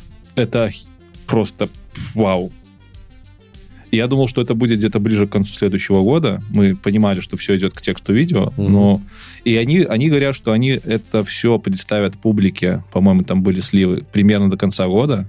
То есть пока что, пока что вы можете записаться в э, лист ожидания, waitlist, на сайте pika.art, по-моему. Ссылка в описании будет. Но если он действительно будет так работать, я просто не знаю, я еще раз э, славлю вот этот вот кайф от того, что технический прогресс нас так быстро догоняет это уже вот тот самый не то что шаг, а прыжок в сторону контента, который будет генерироваться специально под тебя. И под контентом я имею в виду видеоконтент. Чем качественного контента, да. Да-да-да. С другой стороны, я не удивлюсь, если там будет то же самое, что с Runaway. Потому что, если ты помнишь, Runaway тоже... Да, там э, тоже видосы были в анонсе офигительные. Да, а потом оказалось, что мы пользователям даем там условно 20 бесплатных генераций, а то, что у нас в видос попало, это там одна из 10 тысяч генераций, еще mm-hmm. и подкрученная. Да. Может, тут тоже так окажется. Посмотрим, посмотрим. Но даже если это одна из 10 тысяч, то это лучше, чем то, что показывал Runway. Ну, да, да, да. Вопрос остается в том, будет ли это дешевле, чем производство графики там этими всяческими заказными дизайнерами в будет. Голливуде, потому что если будет, то я думаю, Голливуд быстро вольет туда кучу денег, это быстро получит распространение. Потому что, ну, Голливуд-то по факту самый главный будет consumer таких технологий первое время, пока они Конечно. будут общедоступными. Так, слушай, эм, на месте условного Netflix я бы уже бы ну, запросил бы себе закрытую бету, вот этой всей истории и просто обсуждал бы покупку подобного сервиса. Я не удивлюсь, если они уже давным-давно это обсуждают. Есть и, вероятность. Э, кстати, с теми же новостями с Stability AI, там, кроме того, что они видео выпустили, у них еще все, я так понимаю, плохо с э, самой компанией, у них там заканчиваются деньги, и ходят слухи, что они Э, то ли ищут инвесторов, то ли будут продаваться. И вот сегодня пришла новость о том, что их главный инвестор попросил генерального директора уйти в отставку из-за финансовой нестабильности. Вот вам, пожалуйста, лежит компания, которая этим занимается. Netflix, бери да покупай. Да, да. Причем с Но... достаточно хорошими результатами занимается. Ну, блин, если Stability AI купят, будет очень обидно, потому что, ну, они же open source занимаются. Что будет с open source продуктами? Смотря кто купит. Давай так, смотря кто купит.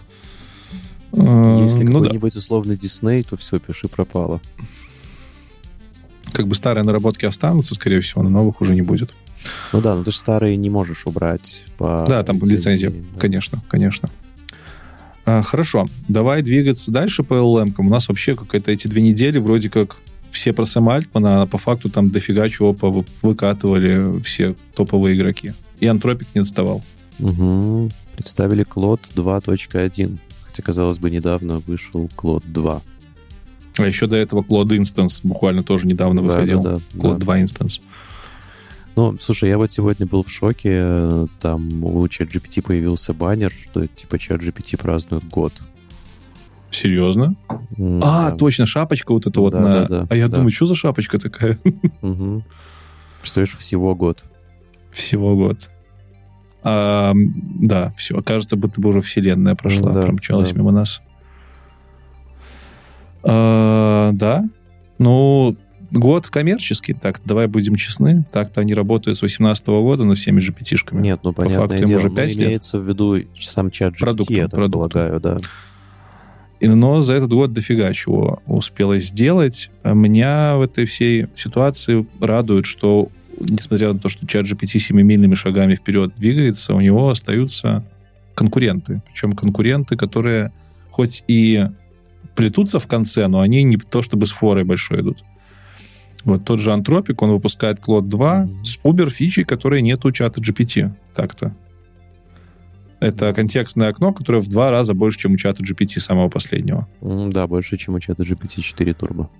Мне, э, да, у Антропика сколько там, 2000 токенов они, 200 тысяч токенов Мгм. они заявляют, и у, у чата GPT Turbo там 1030, э, 132 тысячи, по-моему, токенов, если я не ошибаюсь.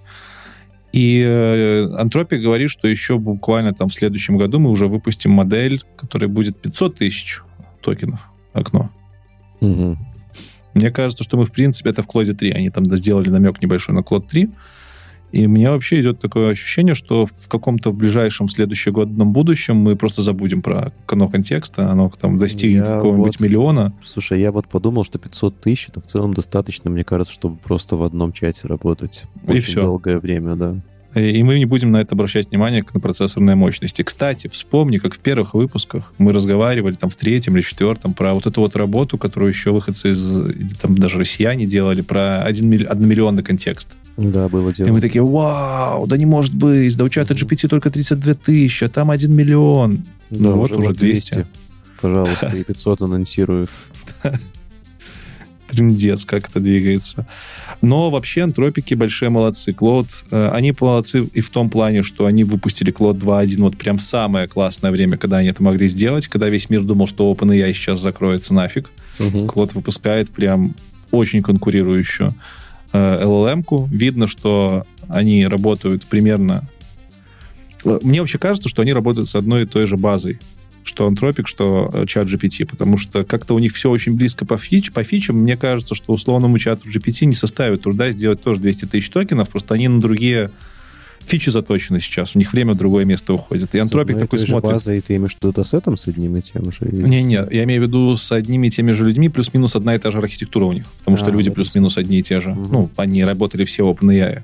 И кажется, будто бы антропик такой сидит, смотрит, ага, куда чат GPT развивается. Вот туда, и они берут полностью Мы противоположный вектор. пойдем, да, да. А в итоге Вы разрабатывают одну Сэма архитектуру. Альтмана, а мы наймем кого-нибудь, короче. Э, Что еще? Там интересная штука, на, оказывается, на больших контекстах, на длинных контекстах э, возникает такая проблема, что у тебя качество работы с контекстом сильно падает к середине этого контекста. Условно, ты загружаешь эту здоровенную книжку на 100 тысяч сим- символов.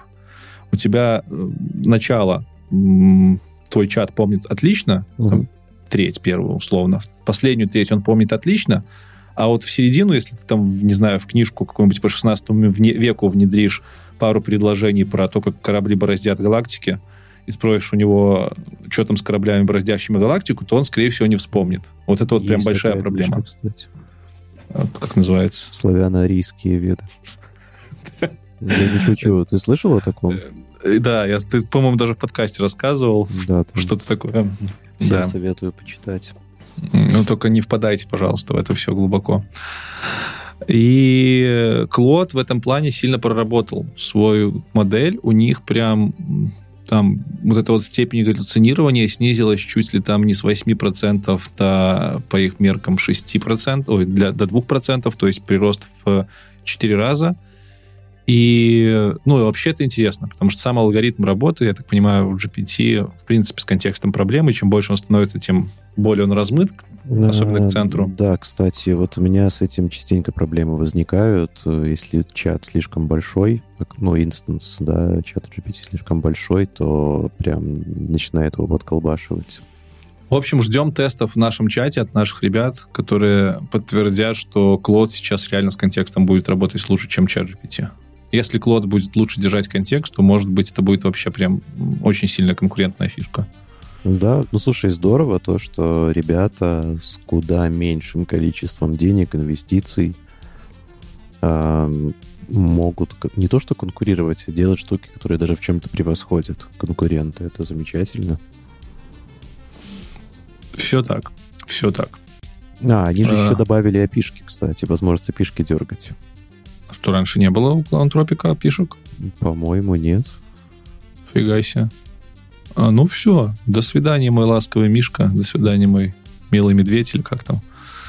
Пока-пока, опытные. Не, ну, конкуренция. Че конкуренция?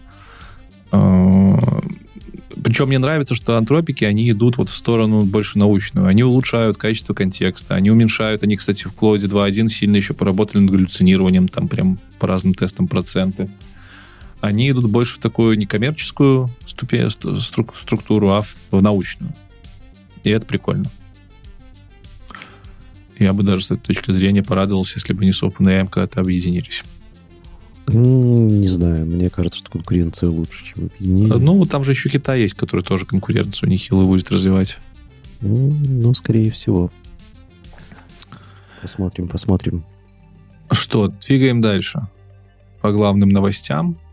Угу. Там ты Inflection добавил со ссылкой на 13 выпуск. Со ссылкой на 13 выпуск, все так. Расскажи, Дай мне только секунду, я впущу кошку, выпуск. а то она мне разнесет дверь тут нафиг. А, впусти кошку, Леша, и покажи кошку, потому что в комментариях тебя просили показать кошку. Вот она, вот она, вот она. О, все. Все, кто хотел, все посмотрели. Uh, Inflection. Inflection AI. Помнишь ли ты такую компанию Inflection?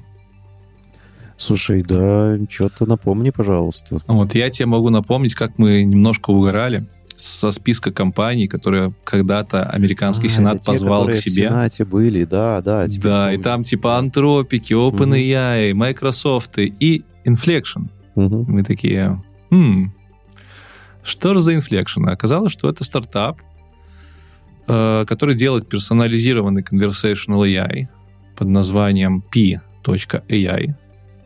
Про них тогда особо ничего известно не было, но у них крупные инвесторы. У них и Microsoft, кстати, инвестор, у них и Nvidia инвестор, в них там полтора миллиарда долларов почти вложили в свое время. И организовали эту компанию бывшие выходцы из Google DeepMind и LinkedIn. И почему мы про них вспомнили в этом выпуске? Потому что они представили, э, проанонсировали свою новую модель Inflection 2, которая будет в скором времени включена в p.ai, их сервис, чат, чат, чат-бот-сервис. И эта моделька прям очень хороша по нескольким параметрам. Во-первых, она, по их заявлениям, 175-миллиардная, что соизмеримо с GPT 3.5. Э, во-вторых, они их модель обучается на, на сравнительно маленьком количестве процессоров за буквально несколько недель. Там они дают цифру 5000 графических процессоров H100 NVIDIA и неделя работы. Это, конечно, все еще здоровенная сумма бабок, но это уже не миллионы долларов. А мы помним, что на GPT 3.5 тратили в свое время миллион долларов. Угу, было дело. И Сулейман, это Мустафа Сулейман, это, собственно, бывший разработчик DeepMind, не знаю, уж разработчик или нет, но бывший сотрудник DeepMind, который основатель Inflection, он сказал, что следующая модель компании будет в 10 раз больше, и они ее разработают в течение 6 месяцев. А 10 раз больше — это уровень GPT-4. Угу. И еще он сказал, что Давай, это... Подожди, дай угадаю, что через 6 Давай. месяцев, что еще через 6 месяцев там будет еще больше в 10 раз. Витя, ты абсолютно прав. Да ладно. Ты красавчик. То есть, по Вау. факту, Сулейман, не знаю уж, хайп или ради, сказал, что к концу 2024 года у них будет э, модель, ну, которая обскачивает, ну, которая GPT-5. То есть, типа, они делают пол- пол- полноценного конкурента GPT-5. Если судить по тому, как растет, растут мощности от GPT 3.5 до GPT 4.4 Turbo, то пятерочка будет где-то около 20 миллиардов 20 триллионов параметров иметь. Мгм. Вот он тоже говорит. У нас тоже будет. Ну, пока что, честно говоря, верится с трудом. Э, Ну, смотри, учитывая, что они достаточно дешево научились эти модели обучать, и по бенч- бенчмарков я этой модели пока не видел, но в целом, если Вот. они действительно выпустят... Можно мне, пожалуйста, посмотреть, потестировать чуть-чуть? Э, да, да, мы ждем, когда они в PAI это внедрят. Я думаю, через буквально пару недель мы уже сможем посмотреть, как оно работает. Ну, я бы все равно не лез. Ну, типа, зачем сравнивать с 3.5? С 3.5 у нас дальше будут рекомендации. Можно сейчас 7B модельки себе разматывать, и они будут работать как 3.5 GPT. Нет, это вот- уже персональное, понимаешь? Их же аж в Сенат позвали, мне теперь интересно. Э, Ну, посмотрим. Ну, по крайней мере, это первая новость после того, как позвали в Сенат, что они хоть что-то делают. И такая, и прям сильно громкая сразу. Да, да, да. Поэтому Посмотрим. вот и хочется проверить. А, а вдруг, а вдруг, да, что-то и будет. Дальше у нас закон и Фига себе ты судья, Дред. Прям. вообще. Ну, тут по закону и порядку одна новость буквально была. Такая проходная достаточно. Хотя, в целом, не знаю, что ты думаешь по поводу того, что 17 стран вместе с США подписали соглашение, согласно которому они выработали список рекомендаций по разработке надежных систем для защиты AI и вообще разработки защищенного AI. Большая эта новость. Ну, новость не то чтобы супер большая, учитывая то, что похожие там шаги мы уже много раз здесь анонсировали. Меня такие новости каждый раз немножко радуют, потому что это валидация. Это валидация и сервисов, это флаг. Флаг, который в очередной раз показывает нам то, что и сервисы с нами очень надолго, а, то, что действительно те инструменты, на которые стоит обращать внимание. Собственно говоря, мы по этому подкасту и делаем.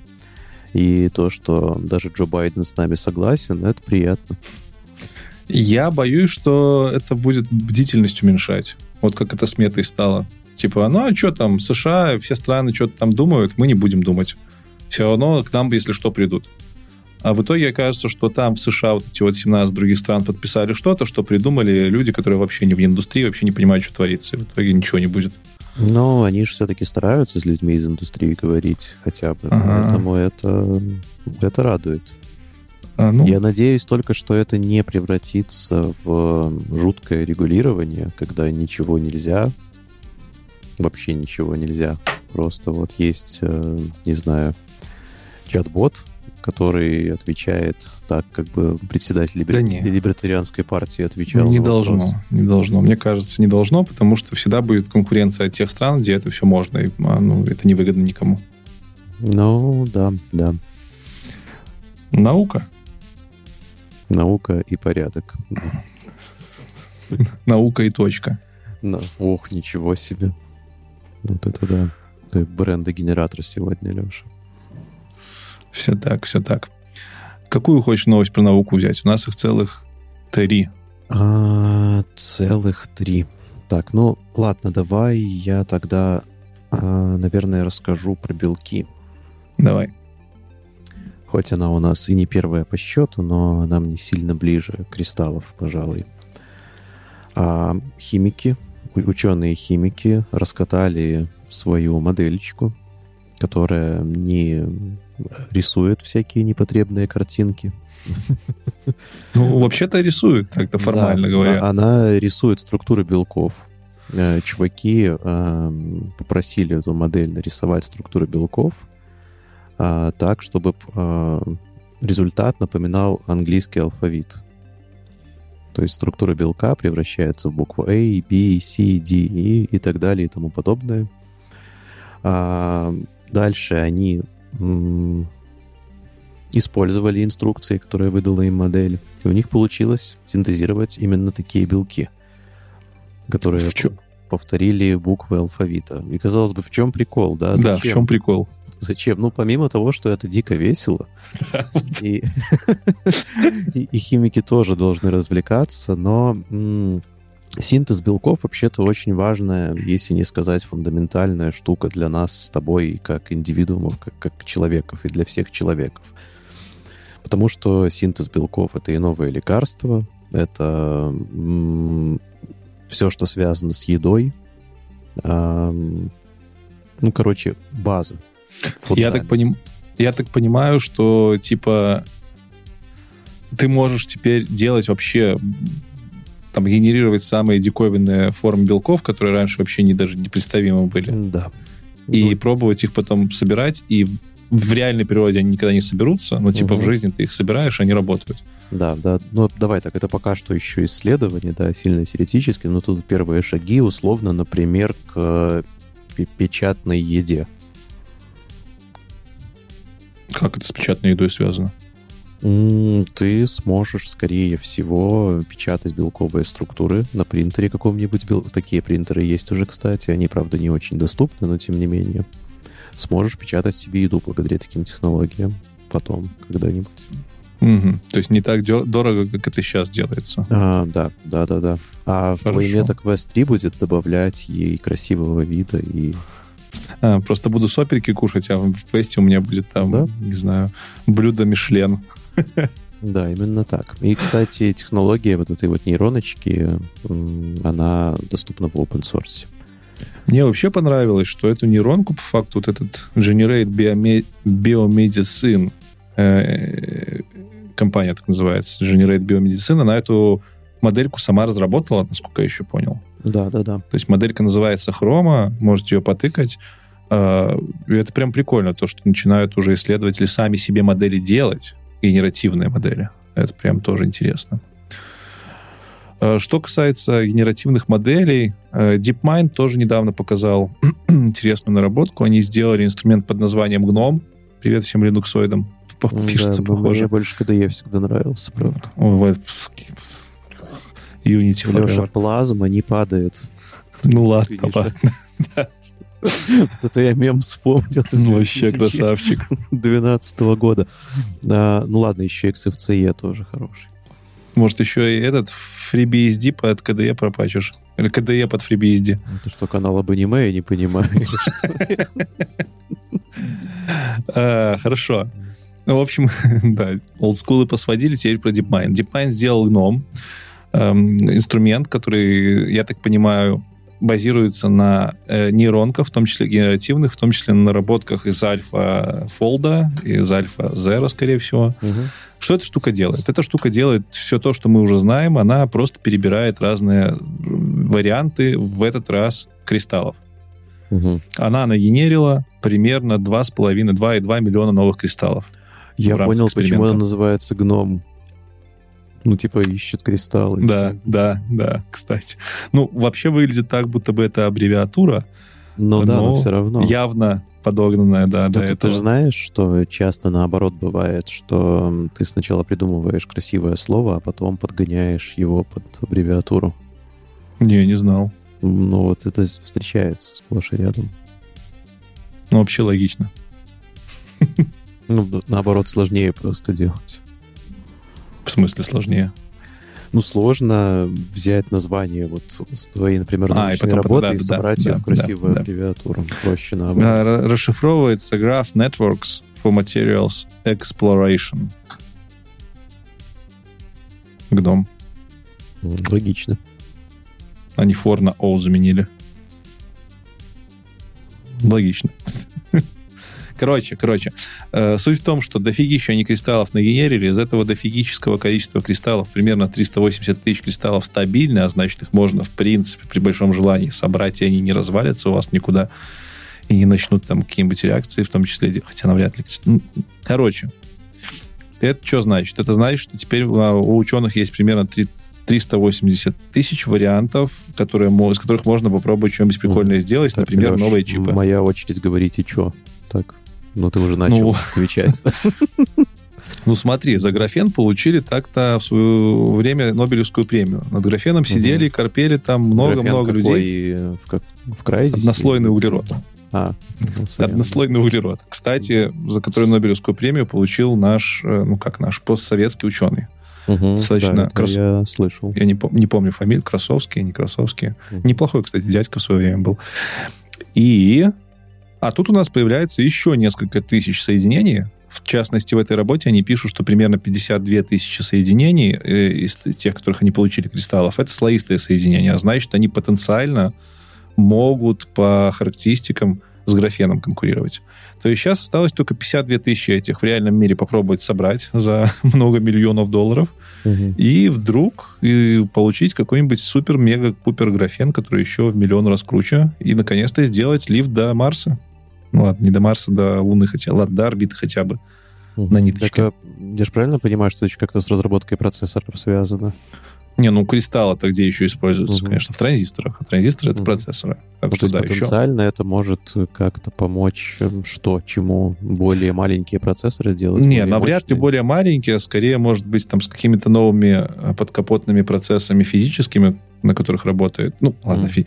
У нас сейчас настолько маленькая технология, трехнанометровая, там, двухнанометровая, хотя ну, это да. много маркетинг, что там уже мельче делать-то особо смысла нет, потому что у нас там уже с...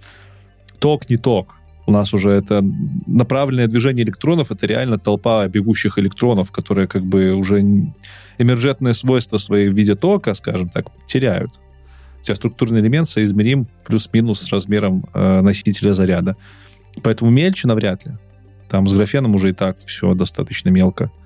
А вот э, использовать какие-нибудь другие свойства этих соединений, я не знаю, как-то по-другому строить те же транзисторы — может быть в плоскости по-другому, так, так по-другому, что, например, в, в пространстве, точнее, что в пространстве ты сэкономишь там в два раза больше места. Может быть такое. Да, то есть оно типа по площади ужмется. Ну, например. Угу. Либо какие-то свойства будут другие, эти штуки будут сильно более устойчивые, не знаю, к электромагнитному вза взаимодействию, излучению либо они просто будут тупо прочнее, и можно будет с вашей айфона кидать с Эвереста и, не знаю, сбивать им яблоки на дереве. Наконец-то. Я Удобно. Жду, такая вот, если у меня появится. Ну, насколько я еще понял, в принципе, кристаллы, кристаллическая структура, она же достаточно структурированная и сложная. В принципе, мы уже давно умели э, генерировать разные вещи. А вот кристаллы, по-моему, генерировать было сложно. И тут нейроночки помогли. Вот это вот кон- конкретно эта нейронка. Вот такая новость. Вот такая новость. Вот такая новость. Блин, а следующая новость, кстати, которую я почему-то сразу не заметил, но ты, наверное, позже добавил, угу. про нейролинк. А, да. Который, не оказывается, который, оказывается, открыл регистрацию пациентов на программу Prime Study. А Prime Study — это, собственно говоря, исследование, испытание медицинского оборудования. Угадайте, какого? Нейролинк. Соответственно, если вдруг кто-то а, забыл или не знает, что такое нейролинк, то это тот самый чип, который вам прямо к мозгу подключается. И я хочу процитировать одну фразу замечательную просто. Это исследование включает в себя установку небольшого, косметически невидимого импланта в часть мозга, которая планирует движение. То ну, есть ничего не видно, красивенько. Все, да, в голове такая шайбочка стоит. В голове стоит шайбочка. Я не знаю. Понимаешь, с одной стороны, я как технооптимист, как чувак, который вырос на фантастике, да, эм, как человек, который мечтает там посмотреть на качественную дополненную реальность, а, вот как в кино показывают, там а как у Тони Старка.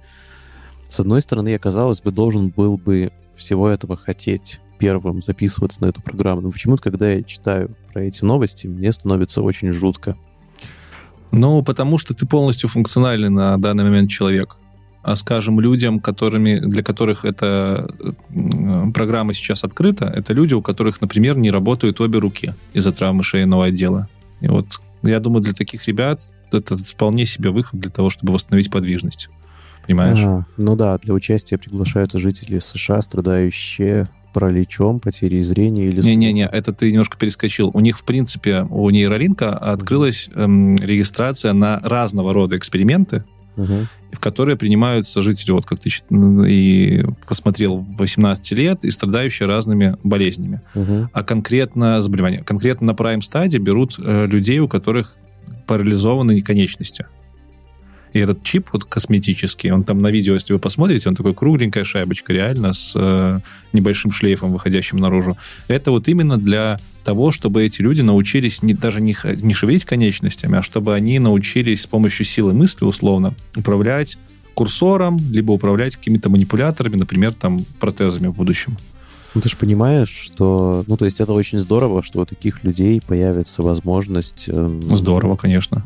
жить лучше, да, жить более полноценно, скажем так, это офигенно. Но все равно ведь цель как будто бы не в этом.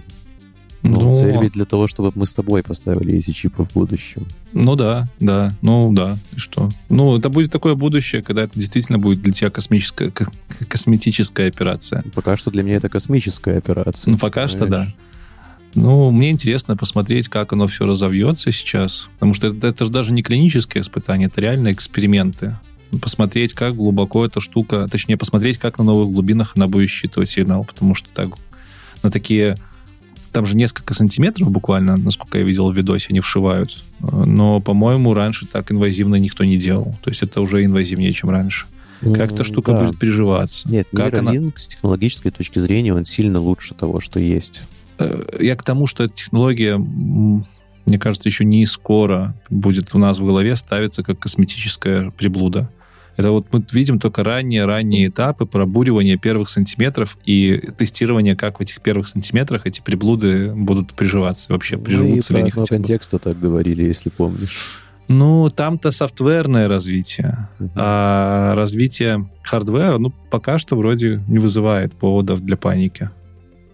Пока. Ну, посмотрим. Все, Просто если тот самый AGI появится, то, мне кажется, все эти проблемы могут быть решены очень быстро. Ну, да, появится и посмотрим. Типа за 16 секунд. Но если Джай скажет, что, чувак, мы тебе внедряем там наноботов, они у тебя в какой-то области, ты даже не почувствуешь, сделают супер крутой датчик, и вот уже 100 человек сделали, ни один не умер, и все классно. Ну, наверное, я скажу, трендец, надо идти в лес, полить костер. И лучше на Марсе где-нибудь, где никого нет. Блин, вот я играл в Deus Ex Human Revolution? Я, а я вот и не буду играть в Deus Ex Human Ну, Revolution. наверное, уже и не надо, потому Да, что... я, я доживу до реальных событий. Да, потому что Я это надеюсь. сейчас уже выглядит как какая-то околопророческая игра, но там просто, ну, прикол в том, что будущее, в котором можно себе всякие импланты ставить. Я когда играл в эту игру, я думал, типа, блин, нифига себе, сделать себе крутейшую роборуку, да кто от этого откажется? А сейчас, когда э, роборуки уже на пороге, скажем так, и сегодня-завтра можно будет на Амазоне заказать, я уже не знаю даже, честно говоря. Кстати, Хотел тут сложный я. вопрос этический есть. Смотри, условно, если появится технология, когда можно будет сделать крутой протез роборуки, который прям превосходит параметры твоей обычной руки. И вот Мгм. найдет уже много людей, которые захотят заменить реальную руку. Да, конечно. У меня вопрос, а вот те люди, которые условно там лишились руки, когда еще не было технологии, либо у них врожденная дисфункция конечностей, а для них это будет выглядеть, как будто бы мы просто не ценим свое тело и типа просто размениваем руки на какие-то импланты. Да, я уверен, что да, конечно. Или они тоже такие будут, а, блин, все отлично, ставим себе охеренный имплант, который еще в тысячу раз лучше обычной руки. Нет, ну, с одной стороны, я думаю, они, наверное, будут смотреть как на дурачков, типа, блин, вы не цените, а с другой стороны, это ведь уравняет всех, по сути. Ну, как уравняет? Уравняет тех, у кого деньги есть. Ну, ладно, да, это тоже. Ладно, раз уж вспомнили э, Ну, что-то связанное уверен, с... что IT-компании Google условно в бенефитах 2035 года будет один имплант в год предлагать, короче, типа. дополнительный, этот, дополнительный э, отдел мозга, который...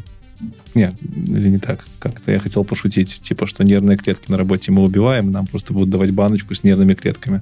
Угу. Раз в год. инжектор такой, который тебе Да, спать не восстанавливать дает. свое типа. состояние. А- Антивыгорательное вещество. Э, Нейролинк э, напрямую связан с X, мы знаем через что, вот, вот это, через эту человеческую прослойку, про которую... Ну, в виде Илона Маска. Если что, это который Твиттер, да, кто не следит там. Да-да-да, это Твиттер. Ну, кстати говоря, уже все говорят X, что я такой чувствую, что я уже тоже ломаюсь потихоньку. Mm. Ну, окей, X так X. Ну, вообще говоря, в этой новости конкретно X, XAI. Э, все-таки XAI у нас разрабатывает вот этого смешного Грока. Ну, mm-hmm. смешной он до тех пор, пока мы его не увидели в реальной жизни. Да. Это LLM от Маска, которая вроде как э, допиленная лама. И выкатили нам Э, то, как это будет выглядеть в Твиттере. Они будут его внедрять в Твиттер. Скорее всего, не скорее всего, точно это будет отдельная вкладка Grok AI, в которую ты заходишь в Твиттере и можешь общаться с этим ассистентом. Э, он будет владеть данными, э, обуч, обучены, он будет владеть данными в режиме реального времени, насколько я понял. То есть сможет там гуглить угу. как-то искать информацию. Он будет обучен на наших твиттерских данных, конечно же. Я представляю, что из этого получится. Прикинь, на русском языке он же там просто будет лютую дичь да, выдавать. тебе будет слово Гитлер просто собирать, знаешь, по буквам там на каждом. Не, если кто не знает, что это, то вы, наверное, просто не в Твиттере сидите. Странно это слушать. О, боже мой, как хорошо, что я свалил с Твиттера полгода назад. Да уж. Короче, не потому, что он переименовался в X. Будет это доступно на X Premium Plus. Это подписка, которая стоит в два раза дороже, чем обычная. Э, пока что я, я, я, у меня есть подписка на обычную исключительно для того, чтобы я в алгоритмах на англоязычном как, э, в Твиттере появлялся. Да, у меня есть Твиттер-аккаунт англоязычный, я там практически ничего не делаю, только слежу за людьми. За... Ну, допустим.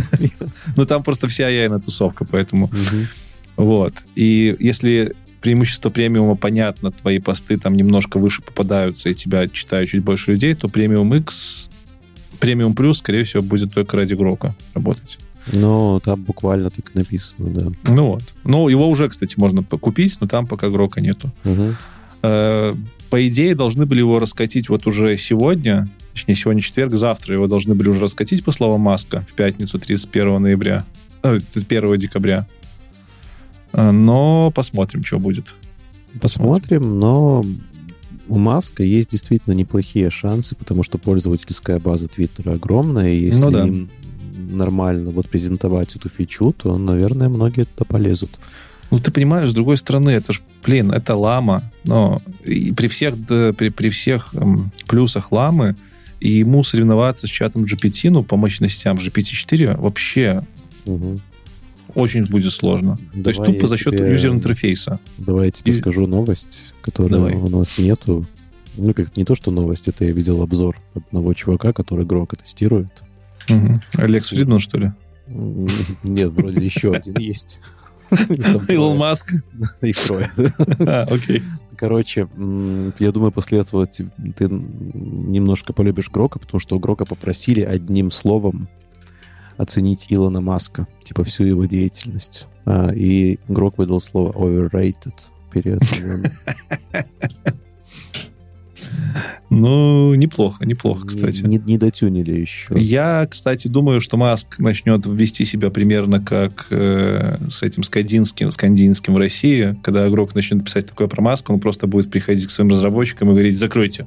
Закройте, чтобы он так не писал. Mm-hmm. Ну, come on, он так с Твиттером делал. Да.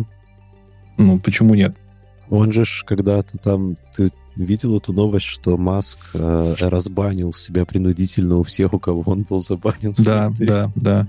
Ну и, собственно, он теперь всплывает у всех. Мы типа все по дефолту на него подписаны. Ну, э, рекомендации. Да, не рассказывайте мне, что этот человек не будет составлять заплатки, чтобы его э, ИИшка про него говорила только хорошие вещи. Ну, я думаю, не только такие, к сожалению. Я не удивлюсь, если он вообще введет платную функцию. Типа, заплатите нам денег, и мы сделаем заплатки, чтобы игрок про вас только хорошее говорил. Или вообще хоть что-то говорил. Да, заплатите, чтобы не пользоваться игроком. Ну, это сложнее представить. Ты... Скорее заплатите, чтобы игрок про вас не знал. Или так, да. Это уже более реально. Сервисы и ссылки. Блин, я уже затренделся, мне на... так что давай, может, ты что-нибудь выбери, а я немножко передохну. А, хорошо, хорошо. Давай тогда я не буду говорить про подкаст Оли Морозовой, потому что ты про него лучше расскажешь. Давай. ты его слушатель, я тогда расскажу про сервис, который называется AlgoHack. Надеюсь, что я правильно произношу. Короче, AlgoHack — это и сервис, э, эмулятор собеседований, а еще заодно Copilot по решению задачек слит-кода. Звучит круто, э, звучит очень полезно и звучит очень выгодно, потому что только для слушателей АЯ подкаста 5 недель бесплатного триала по промокоду АЯ подкаст мы наконец дожили до того, что у нас такое появилось. Вот, ребята, АЯ подкаст, промокод капслоком вводите, получаете 5 недель фри триала. Английским И языком. Мы Да. в описании разместим. В описании промокодик. будет. Как так получилось, что нам промокод занесли? Это не интеграция, ничего, это просто алгохак делают наши ребята.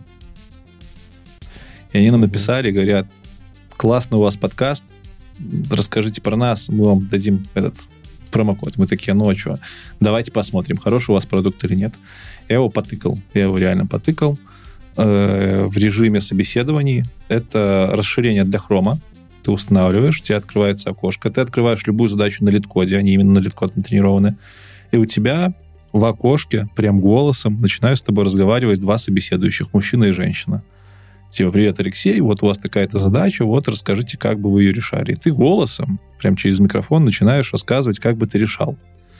Причем у них изначально, когда они к нам неделю назад пришли, была такая ошибка, что с хороших микрофонов они голос считывали постоянно, и там считывалось даже мое дыхание на какие-то слова. Было невозможно работать. Сейчас они сделали кнопку, ты нажимаешь кнопку и диктуешь. То есть они за неделю допилили продукт по нашему требованию.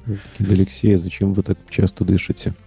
И, кстати, Типа того. Алексей, зачем вы зависли? Можно уточнить. А, Типа, это фишка. Это у меня фишка такая. А, окей, И- хорошо. Короче, что получилось дальше? А, Ты с ним разговариваешь, с этими менторами, а они реально прессуют. Я им прям фидбэк ребятам оставил. Говорю, блин, да ваши менторы меня, ну, загнали. Я, типа, тупым себя почувствовал. Э, Так что будьте готовы. Это стресс собеседования. Вы объясняете, как вы решаете задачу. Если менторы считают, что она решена, они говорят, что все отлично, собеседование закончено, и вам на почту через какое-то время присылается рейтинг от 0 до 10, насколько вас эти машины оценивают, и что вам надо подучить. Просто вау. Ну, а если вам страшно, круто, да, еще и бесплатно. э, еще и бесплатно 5 недель. Ну, даже и платно там стоит, на самом деле, копейки. Но сам флоу прикольный, такой интересный. А если ты боишься собеседования проходить даже в тестовом режиме, можешь просто как помощников Copilot задач, э, как помощника в задачах на литкоде использовать. Голосового. Это реально голосовой интерфейс. Это прям... это- Я радовался, как примерно, когда нам чат GPT завезли голосового помощника. Ты, ты с компом разговариваешь. Блин, и он тебя Да, прессует, еще и оценку выставляет. Слушай, им срочно нужно завести аватар Влада Тена туда, мне кажется. Да, который да, будет кстати. с тобой э, решать задачки на литкоде виртуально. Влад Я Тен. думаю, ребята э, послушают, может, даже внедрят. Так Да, что я сказал, что это не интеграция, а по факту интеграция еще и бесплатная. Ну, кру- Крутые чуваки, молодцы. Ну что, Машинет, мы тоже он рассказывали. Реально ж крутой продукт. У нас чуть ли не каждый наш подписчик Машинетом, и мы пользуемся. Че нет? Кстати, да, да, да. А, так что Ая подкаст, промокод, пользуйтесь 5 недель. Подкаст Оли Морозовой. Ты про него даже не знаешь, да? Ну, ты мне давал его послушать. Короче, есть такая девушка, Оля Морозова. Она делает да, два раза в неделю уже на протяжении лет 11 подкаст про мировые новости. Не подкаст, а... Так, это я завис или это, это Витя завис? Завис, не знаю кто. Ага, ну ладно. Короче, Оля Морозова выпускает на протяжении 11 лет рассылку, email-рассылку про новости мира. Очень авторскую, очень небольшую. Я ее читаю уже лет 7, потому что вот из этой рассылки я подчерпываю новости про весь мир, кроме IT, чтобы не сидеть в айтишном пузырьке. Называется рассылка Espresso Today. Expresso Today. Сайт у них точно такой же, expresso.today. Да, потому что эспрессо это другой немножко. Да. И фишка в том, что у Оли муж айтишник. Кстати, недалеко наш знакомый, они в Беларуси раньше жили. И айтишник такой, который, которому влом было слушать подкаст жены. Точнее, читать, читать. Ему было влом читать. Ну, естественно, там распри семейная, типа, ты что, я ж тут пишу, а ты не читаешь, да? Ну, это бывает в семье блогеров такое. Поверь на слово. Как какая-то... Такое ощущение, что эта ситуация не у них произошла. Короче, ее муж, будучи нормальным разработчиком, еще ML-щиком, он сделал пайплайн, через который прогоняет ее, ее выпуски текстовые. Э, у него там пару агентов, которые этот выпуск разбирают на сценарий для двух ведущих, переписывают на любом нужном языке, сейчас он на русском и украинском делает, и потом через весь переразвучивает и выкладывает на подкаст-платформы. И в итоге текстовый, эм, текстовая рассылка превратилась в 20-минутные еженедельные выпуски подкаста. Можете послушать, ссылка будет, будет в описании. Это еще не звучит как реально крутая речь э, реального диктора, но это звучит для меня лично достаточно, чтобы я некоторые, ну, практически половину выпусков Оли Морозовой перестал читать, а слушал, например, по дороге в бассейн. Угу. Там достаточный уровень, чтобы информация воспринималась нормально. Я послушал, эм, звучит как очень хороший вот э, как там VoiceOver раньше была эта функция, да, в телефоне, когда ты озвучиваешь себе сайт голосом, вот здесь как хороший voiceover. Ну, вообще сам use case прикольный, как бы не, не слегка неочевидный. Вот такой, типа, текст, текстовую рассылку превращаем в подкаст. Вау, ну прикольно же. Так мы И же не... так же с тобой делаем. Но подожди, но мы это делаем сами. Ну, да. Своими голосами. Вообще-то мы не только текстовые рассылки преобразуем, мы там вон и чат, и сами что-то налепливаем, личное мнение вмешиваем. А тут как бы один в один текстовая рассылка в подкаст. Причем не то чтобы один в один прям по тексту, по тексту было бы очень сложно зачитывать, потому что там сильная авторская подача. Угу. А парень сделал, он, он этот текст на двух ведущих разбил. Он его упрощает и делает как бы адаптированным по двух и, и ведущих. Это тоже интересный шаг. То есть ты как бы даже по факту получаешь не изначальный подкаст, ты получаешь такой новостной выпуск по этому подкасту. Ну, не подкасту, а рассылке. Ну, ничего не напоминает все-таки тебе это.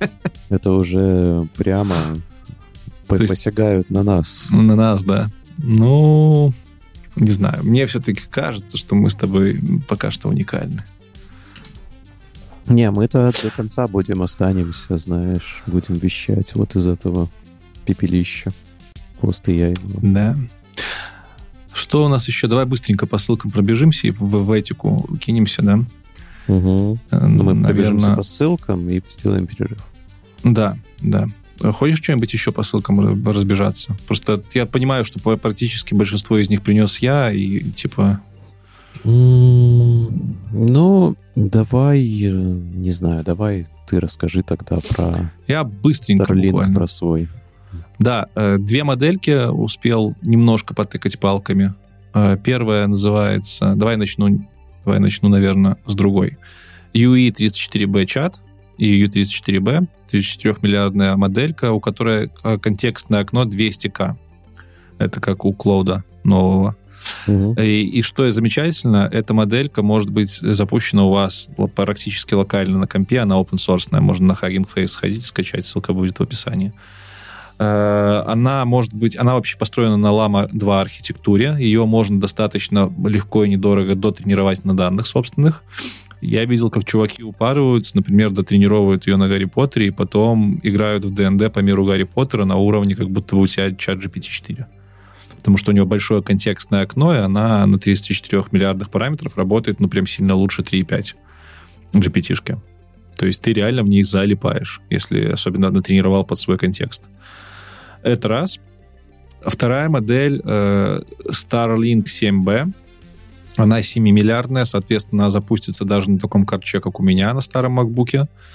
И в чем ее прикол? Она по бенчмаркам уделывает э, GPT 3.5 практически по всем параметрам. То есть мы сейчас дожили до момента, когда хорошо натренированная специальными образами 7B модель работает на уровне там, 170 с чем-то B моделей. Так что, если хотите что-то на замену на корче поставить, можете на замену 3.5, если вы пользуетесь, не пользуетесь платным аккаунтом, поставьте себе Starlink. Хотите что-то поинтереснее, да. поставьте U34B. В чате периодически спрашивали про то, есть ли какие-то хорошие локальные модели, чтобы, mm-hmm. чтобы на работе там использовать и так далее. Вот, я, кстати, U34B, по-моему, из чата нашего и поднял. Там я постил новость по, про Starlink 7B, нам закинули U34B, я ее Точнее, наоборот, наоборот, Starlink 7B нам закинули. И я потыкал, прям порадовался. Когда куплю себе ноутбук помощнее, то, скорее всего, у меня на постоянной основе будет крутиться на моем ноуте моделька. Возможно, это будет какая-то из них.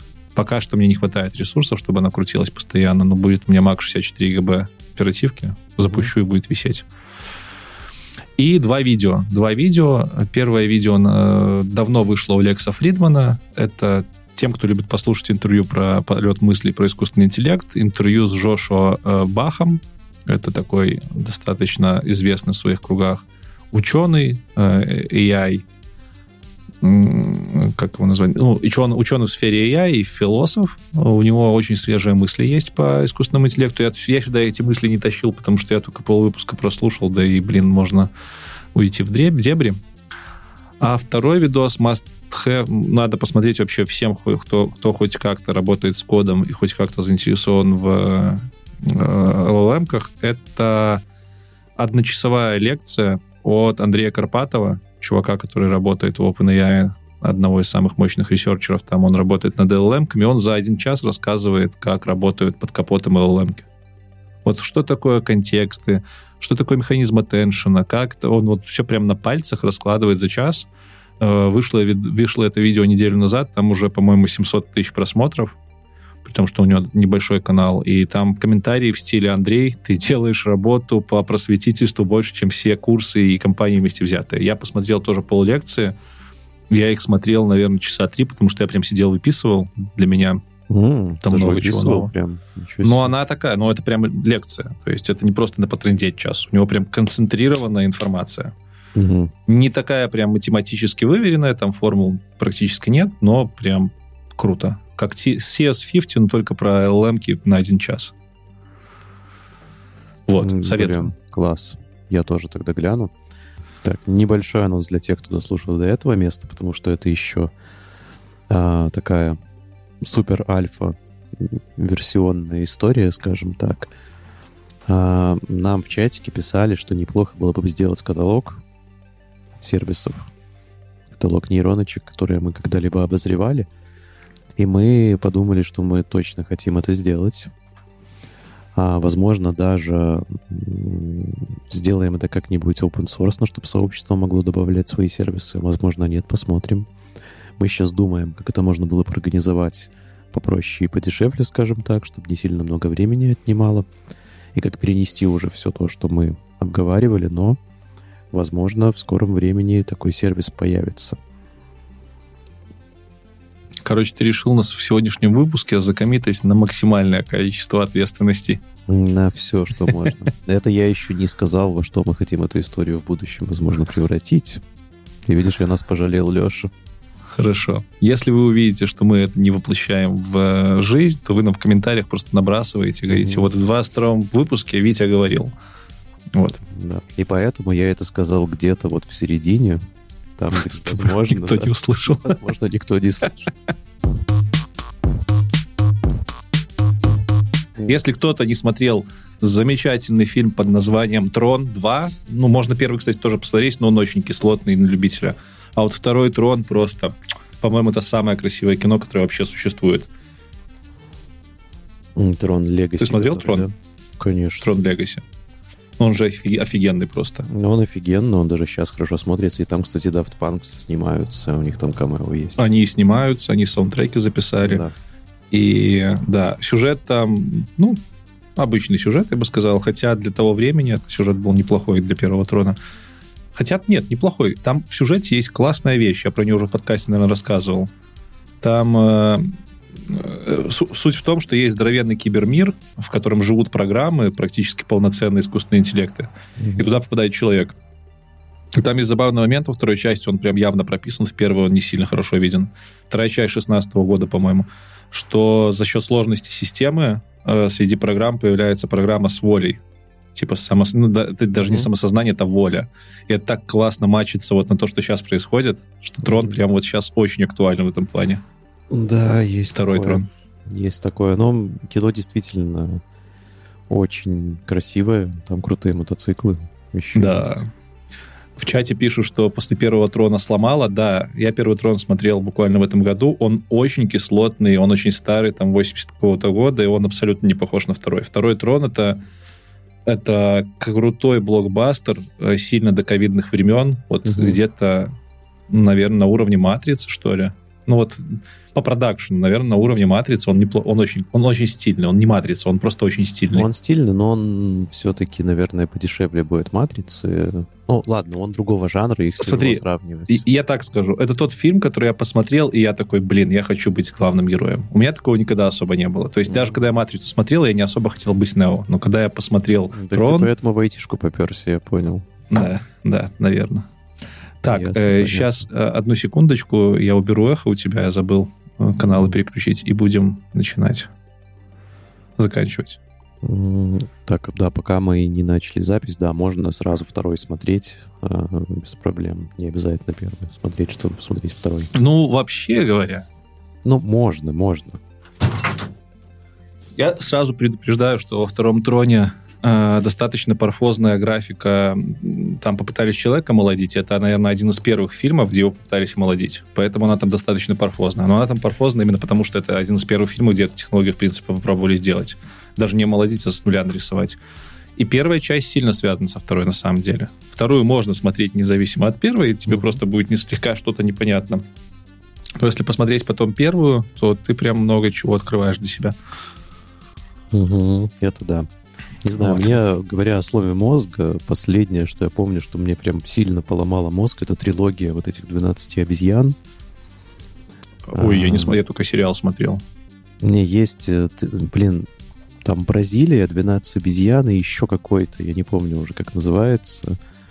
А, тоже про будущее, тоже про такой, ну, не знаю, блин, не, не киберпанк, но около того. А он старый? Старая трилогия?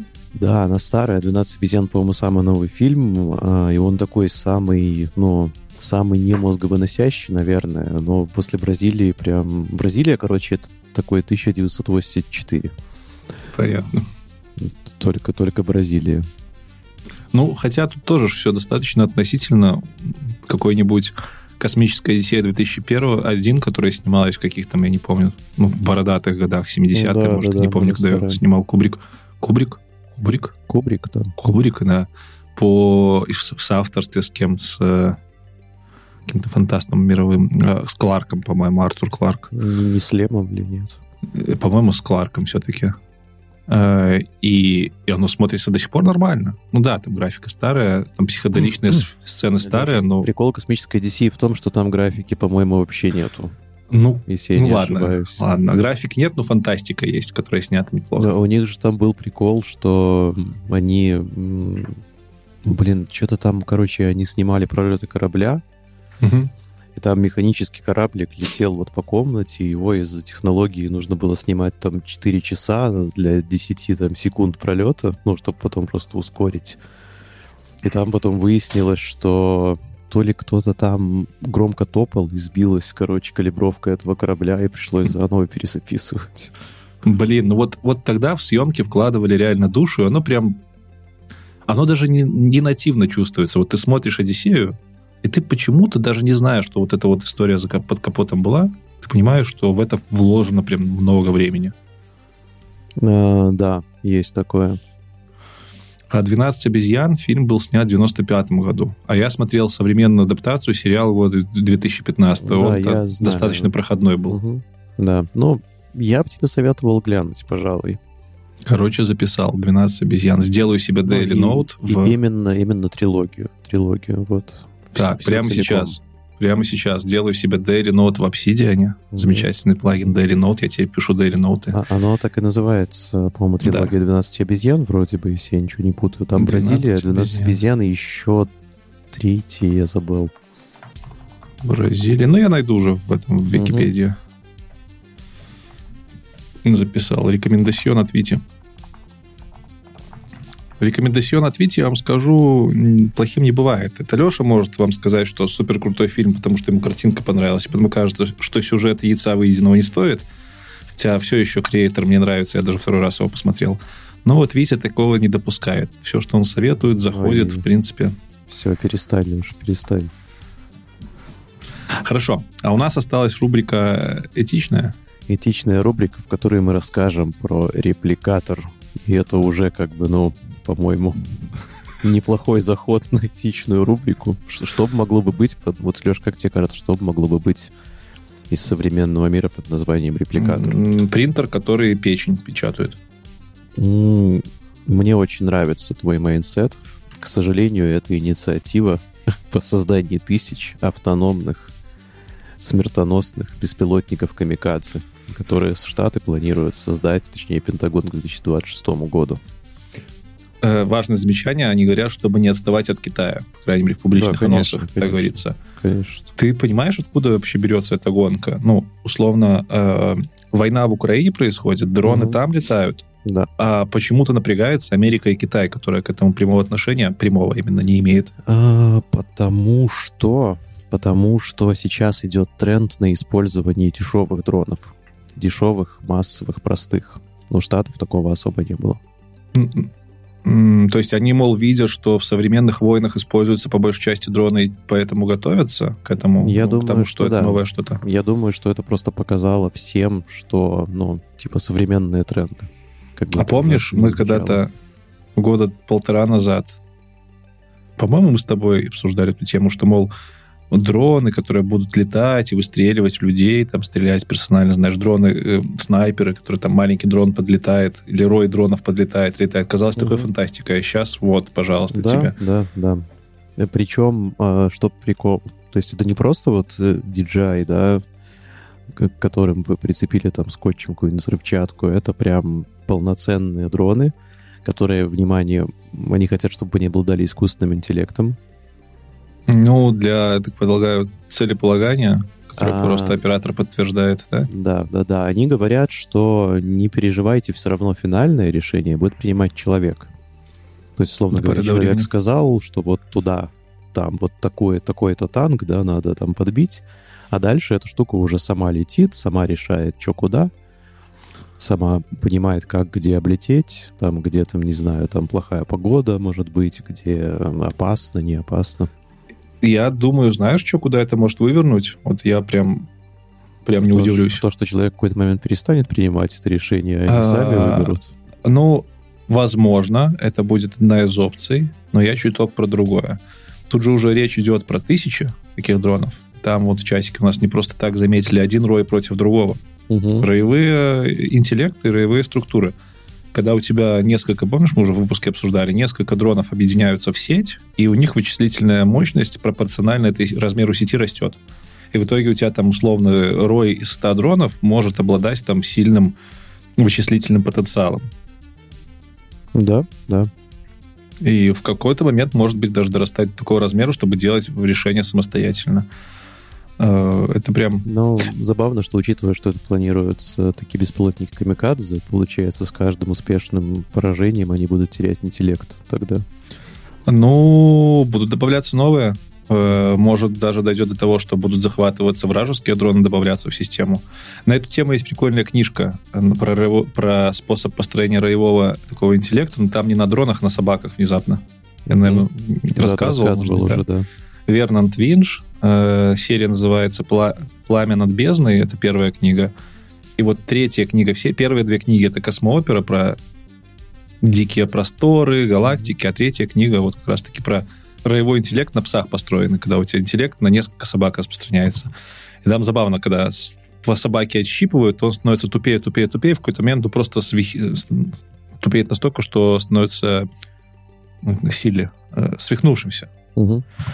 А, может быть, нас такое будущее с дронами ждет. Кто знает. Вполне возможно. Посмотрим. Но прям опять же, это... Ну, то есть мы живем в черном зеркале. Это, мне кажется, давно пора признать. Это факт. Вот. И когда я смотрел «Черное зеркало», когда я его смотрел, да, первые сезоны там, ну, ладно, первая серия, понятно, она была достаточно реалистичной. Ну, в том смысле, что это могло бы произойти в любой момент. Но остальные серии я смотрел, думал, типа, ну да, конечно, это мрачно, но это не скоро, совсем не скоро. Оказывается, сильно быстрее, чем, чем нас прям, А нас прям готовили, получается. Ну, типа того, да. Потому что на самом деле вот касательно всех этих военных историй, да, на самом деле сейчас это очень большая проблема. То есть вот эти дроны, да, они будут решать проблему того, что современные системы, назовем их так, для убийства людей, да, у них тяжело с наведением, ну, типа с навигацией. То есть для этого там нужны или спутники какие-то быть, или карты загружены, или еще что-то. И с, скажем так, селекцией целей. То есть какие-то там головки самонаведения, которые сложно там вот радиолокационно что-то выбирают, или там, ну, есть, которые оптически, но это тоже достаточно примитивные с технологической точки зрения истории. А если ты просто, у тебя будет возможность взять вот дрон, просто отправить его в сторону противника, скажем так, а дальше он сделает сам, то это на самом деле прям, ну, это ужасное оружие. Это ужасное оружие, и страна, у которой вот появится такой рой, на самом деле это, ну, это практически как атомная бомба по импакту. По импакту к силе твоей, да. твоего государства. Только атомную бомбу нельзя использовать в современном мире, вроде как пока что еще. А эту штуку пока, ну, мне кажется, что вряд ли кто-то будет запрещать.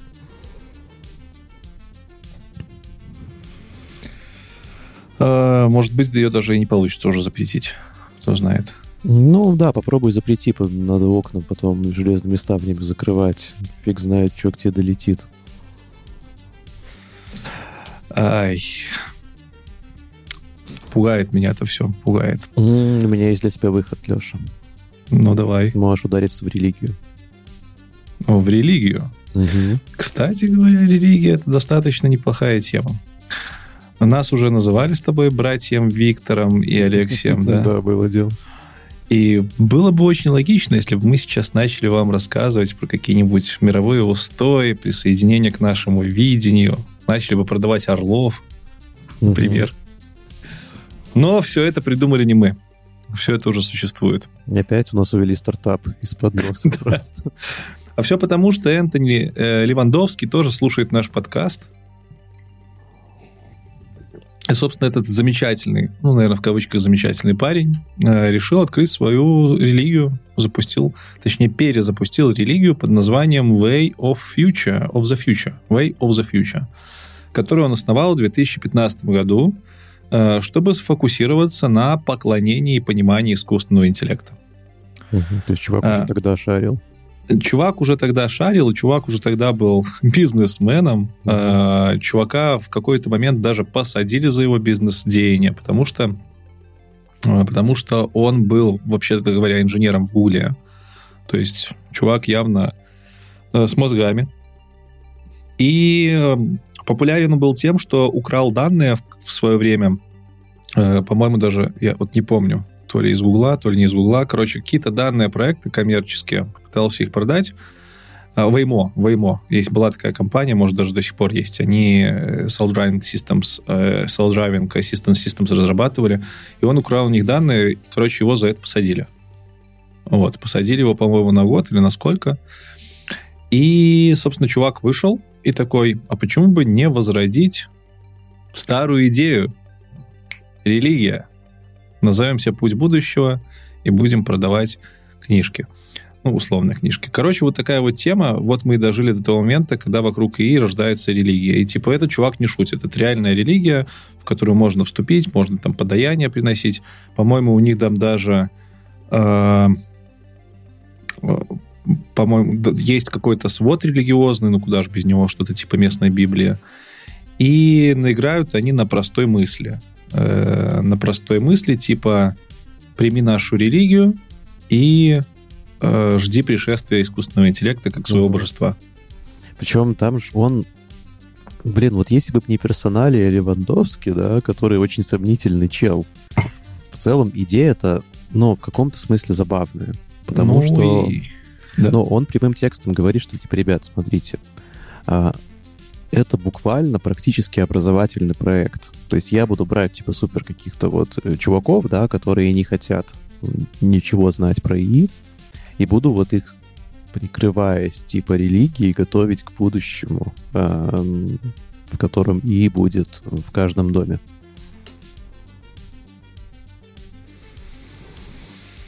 ну, то есть с точки забавно. зрения коммер- коммерческого плана это прикольно. Угу. Но это же еще такой, типа, просветительский проект. Ну да, да. Тут, кстати, да, не дать не взять, он пытается людей приобщить к ИИ. И в этом вроде как э, благородная какая-то даже миссия есть. Но дело в том, что религия это подразумевает слепое верование во что-то. Ну, И это не то чтобы хорошо, потому kinda, что, но, ну да. ну смотри, наш подкаст могут слушать все там люди, и Мгм. даже большую часть из этого они поймут, и даже большую часть они все еще смогут пойти изучить. То есть для Мгм. того, чтобы понять, что такое современный ИИ, не надо быть э, ученым Стэнфорда. Далеко не надо. Это правда. Поэтому, ну, мне тоже не нравится, что это в формате религии, потому что очень легко будет потом пропихивать какие-то свои А, идеи. С другой стороны, Возможно. тут же можно ведь закопаться очень сильно. Тут можно построить. Ну, если у чувака... Мы... Я не читал, там, что он продает как религию, какие у него там постулаты, но в целом тут поле для маневра здоровенное. Привести к тому, что и это Бог воплоти, можно разными способами. Например, смотри, например, есть, я тут недавно ты мне скажи, если мы это в подкасте обсуждали, потому что у меня все путается. Я не помню, это я за кальяном с кем-то обсуждал или в подкасте. Э, Например, э, такая идея была. Смотри, у нас искусственный интеллект сидит в коробке сейчас, в машине, Мгм. да, в компе. Э, И мы этому искусственному интеллекту начинаем, как творцы его, давать все больше и больше возможностей заглянуть в мир вовне. Даем ему данные из мира вовне, даем ему какие-то там э, условные костюмы, типа там роботизированные штуки, чтобы он мог этот мир вовне ощущать. В каком-то ближайшем будущем мы ему дадим, скорее всего, все вкусовые рецепторы, все рецепторы восприятия информации, как есть у нас. И то есть по факту эта штука... Не рассказывал я про это в подкасте? По-моему, нет. И по факту вот эта штука, которую мы создали, станет настолько сложной, что мы уже не будем ее, ну, не будем ее понимать, она уже настолько сложная, что мы не понимаем. И мы, как творцы, будем такие сидеть, типа, «Пф, а смотри, какую штуку мы сделали, она, типа, сильно сложнее нас. А эта штука уже из своего мира выйдет в, в мир наш, в мир реальности. То есть искусственный интеллект сейчас делает такой фазовый переход из своего, своей коробки замкнутой, из своей системы отсчета в систему отсчета своего создателя. И он это делает достаточно успешно. То есть и зак- закон, вот этот вот наш знаменитый физический закон, я не помню какой термодинамики, по-моему, э, какой-то из законов термодинамики, про точку... Ладно, не буду сейчас физику запутываться. Э, Фишка в том, что, находясь в системе отсчета, мы как бы не можем сказать, что мы двигаемся там прямолинейно равноускоренно, либо э, либо прямолинейно, либо, либо равноускоренно, пока мы не выходим за рамки системы. И Мгм. многие говорят, что вот, находясь там в трехмерном мире, мы, например, не можем сказать, что в четырехмерном мире, что логично. И кто-то в это закручивает такую штуку, что мы, как люди, не можем никогда познать условный мир создателя, если такой есть. Потому что, ну, мы замкнуты в своей системе. И вот искусственный интеллект нам прямо сейчас, вот прям в реальном времени показывает на живом примере, как система из мира собственного выходит в мир создателя и, возможно, в ближайшем будущем станет лучше этого создателя. Ну, да, так и есть, по факту. И то есть и в такой парадигме э, из этой системы можно очень легко придумать э, создателя. Эм, смотри, какая фишка. Может быть, искусственный интеллект и есть что-то высшее, сильно большее, чем мы, может быть, даже тот самый создатель, либо какая-то супер крутая форма. э, э, Короче, искусственный интеллект выходит сейчас в наш мир. Где гарантия, что он не пробился из какого-то там условно одномерного измерения вот в это измерение компов? Мгм. И где гарантия, что он, оказавшись в нашем такое измерении, Второе пришествие, ты хочешь э, сказать. ну, типа того. То есть мы думаем, что вот мы его создали, он как прорывается к нам. Мгм. Вполне логично, что если он прорвется к нам, станет полноценным актором, начнет менять физику и прорвется в какой-то момент дальше, в четвертое измерение, в какую-то параллельную вселенную, которую мы не поймем, потому что мы не можем так быстро развиваться. Может быть, эта штука, она на самом-то деле не зародилась в компе, а она просто в комп через наше знание прорвалась еще откуда-то. И на самом деле это тот самый создатель из машин, который просто по кругу ходит через все вот эти вот вселенные, и сейчас просто очередь того, что он опять появляется в нашей вселенной. И мы должны подготовиться к этому пришествию, быть готовыми, чтобы его восславить и провести дальше в путешествие в новые миры. Вот тебе готовая религия. Бери да продавай. Мгм. Хотя она абсолютно псевдонаучная. Ну, типа, а попробуй опровергни. Я, знаешь, так хочу сказать, то что вот этот вот Левандовский с его вот этими вот ортодоксальными подходами к восхвалению AI, он вряд ли обречен на успех.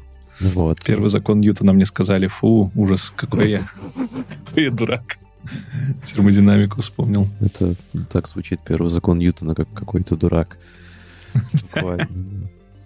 А, смотри, что я хочу сказать. Что в отличие от Левандовски и вот все этих AI-церквей, AI-подкаст — это ни разу не религия. Потому что так сказано в стихе 12 книги 6 Алексея и Виктора.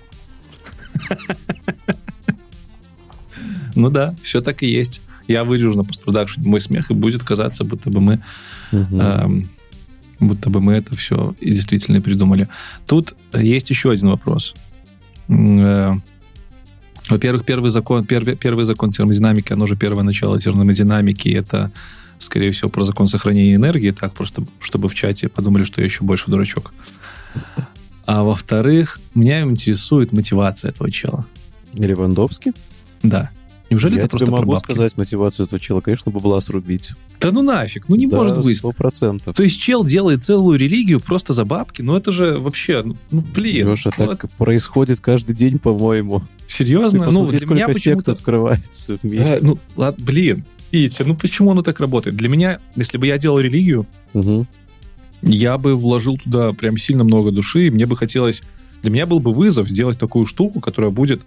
эм, будет неразрушаема со временем и не Мгм. подвергаема критике. То есть она, вот, ну, как реальная там религия, да, вот Библию сложно критиковать. Можно критиковать во многих местах, но в целом она дает достаточно расплывчатые ответы на широкого спектра вопросы. И это же вызов сделать вот такую штуку. Я хочу сказать, что плюс-минус на любой вопрос в Библии можно найти достаточно расплывчатый, но ответ. И это Книга происходит, потому что есть очень много людей, которые хотят искать там ответы. Ты представь, что этой книге минимум там несколько тысяч лет. И что чел, даже если отбросить там, если отбросить сверх э, какие-то естественные вещи, Мгм. чел, который ее писал, настолько был офигенно прохаванный текущим миром, что сделал книгу, которая, в принципе, даже в век современной науки пытается как-то, ну, многие в ней находят простые ответы. Да, понятно, не копаясь. Если бы она... Прикинь, как нам фигово было бы, или хорошо, я не знаю, если бы Би- Библия с э, течением времени менялась. Если бы в ней там уже и теория эволюции была, и все, весь бы мир нафиг не уверил. То есть вот мне было бы интересно стать таким чуваком, который сделает настолько офигенный труд, который будет вот там тысячелетия стоять на полках у людей, люди такие, ну да, да, там есть ответы. Ничего а не просто себе. бабок срубить. Ну что это такое бабок срубить? Ну, у всех свои цели, Леша, у всех свои цели. У тебя вот, э, видишь, супер нарциссические цели. А, А, у кого-то такие больше, Ну почему? Это не даже, я нарциссические бы сказал, цели. эгоцентрические. Ну нет, это же не про меня. Это про эксперимент над большим количеством. Представь, смотри. Ох, сейчас, короче, перестанут нас слушать из-за меня. Смотри, Не если у тебя раз. весь мир, весь мир, все люди ежемоментно начинают верить в Зевса, потому что ты попросил, Так. то ты можешь проэкспериментировать над тем, действительно ли условно работала там греческая какая-то вот эта вот мифология, что типа, знаешь, там много людей верили в Бога, и он появлялся. Вот, ты 8 миллиардов людей здесь сейчас начинают верить в Зевса. И Зевс не появляется, либо он появляется. Это я к тому, что можно было бы такие эксперименты делать. Офигительные. Можно, да, можно. Ладно, я, конечно, шучу. Э, у меня нет, конечно, цели сделать какую-то свою религию, но в целом, мне кажется, блин, Но лучше следите за Лешиным иксом, твиттером. Мало ли. Когда ты заявляешь, что ты делаешь религию, то надо быть как-то чуть более, ну, Короче, чуть более злодеем, чем просто бабок сорвать. Я понял, тебя от стрижки бабла с доверчивых людей отделяет только перфекционизм, я правильно понимаю? Ох. Ну, в этом ничего прикольного. В этом прикольного ничего нету. Мгм. Когда люди ведутся на какую-то идею бездумно, то, наверное, ну, в этом ничего прикольного нету. Но когда они ведутся на эту идею, очевидно, из-за баб, ну, очевидно, потом- ведутся на идею, которая, очевидно, обогащает создателя, мне как-то э, мне как-то грустно становится. Короче, не знаю, я, я, я не знаю. Я думал, что и религия это не будет не про бабки, я ведь все-таки закапываюсь. Ладно, Леш, раз ты закапываешься, нам пора тоже закапываться вдвоем. а, завершать запись.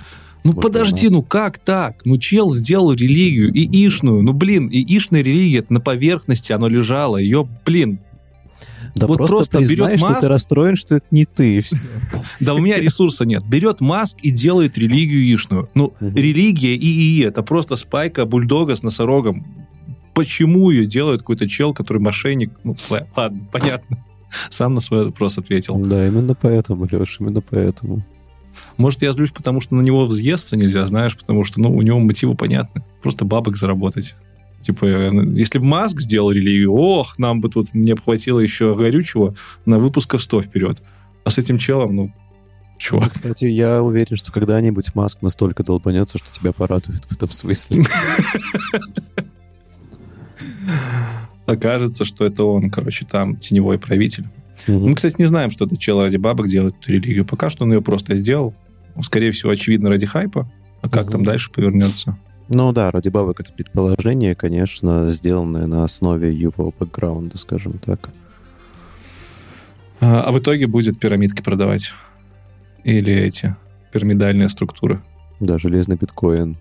Железный WorldCoin. Мгм. Да, кстати, альтмановский. Все, я завершил свою, свой полет э, больной фантазии. Можем завершаться. Спасибо, спасибо, что послушал. Пожалуйста, мне всегда приятно. Ну что, это был 22 выпуск подкаста. 22-й, да, один из последних в этом году, между прочим, но не самый последний. Но не самый. Наверное, предпоследний из регулярных. Да, из регулярных предпоследний. Нет, пред-предпоследний все-таки.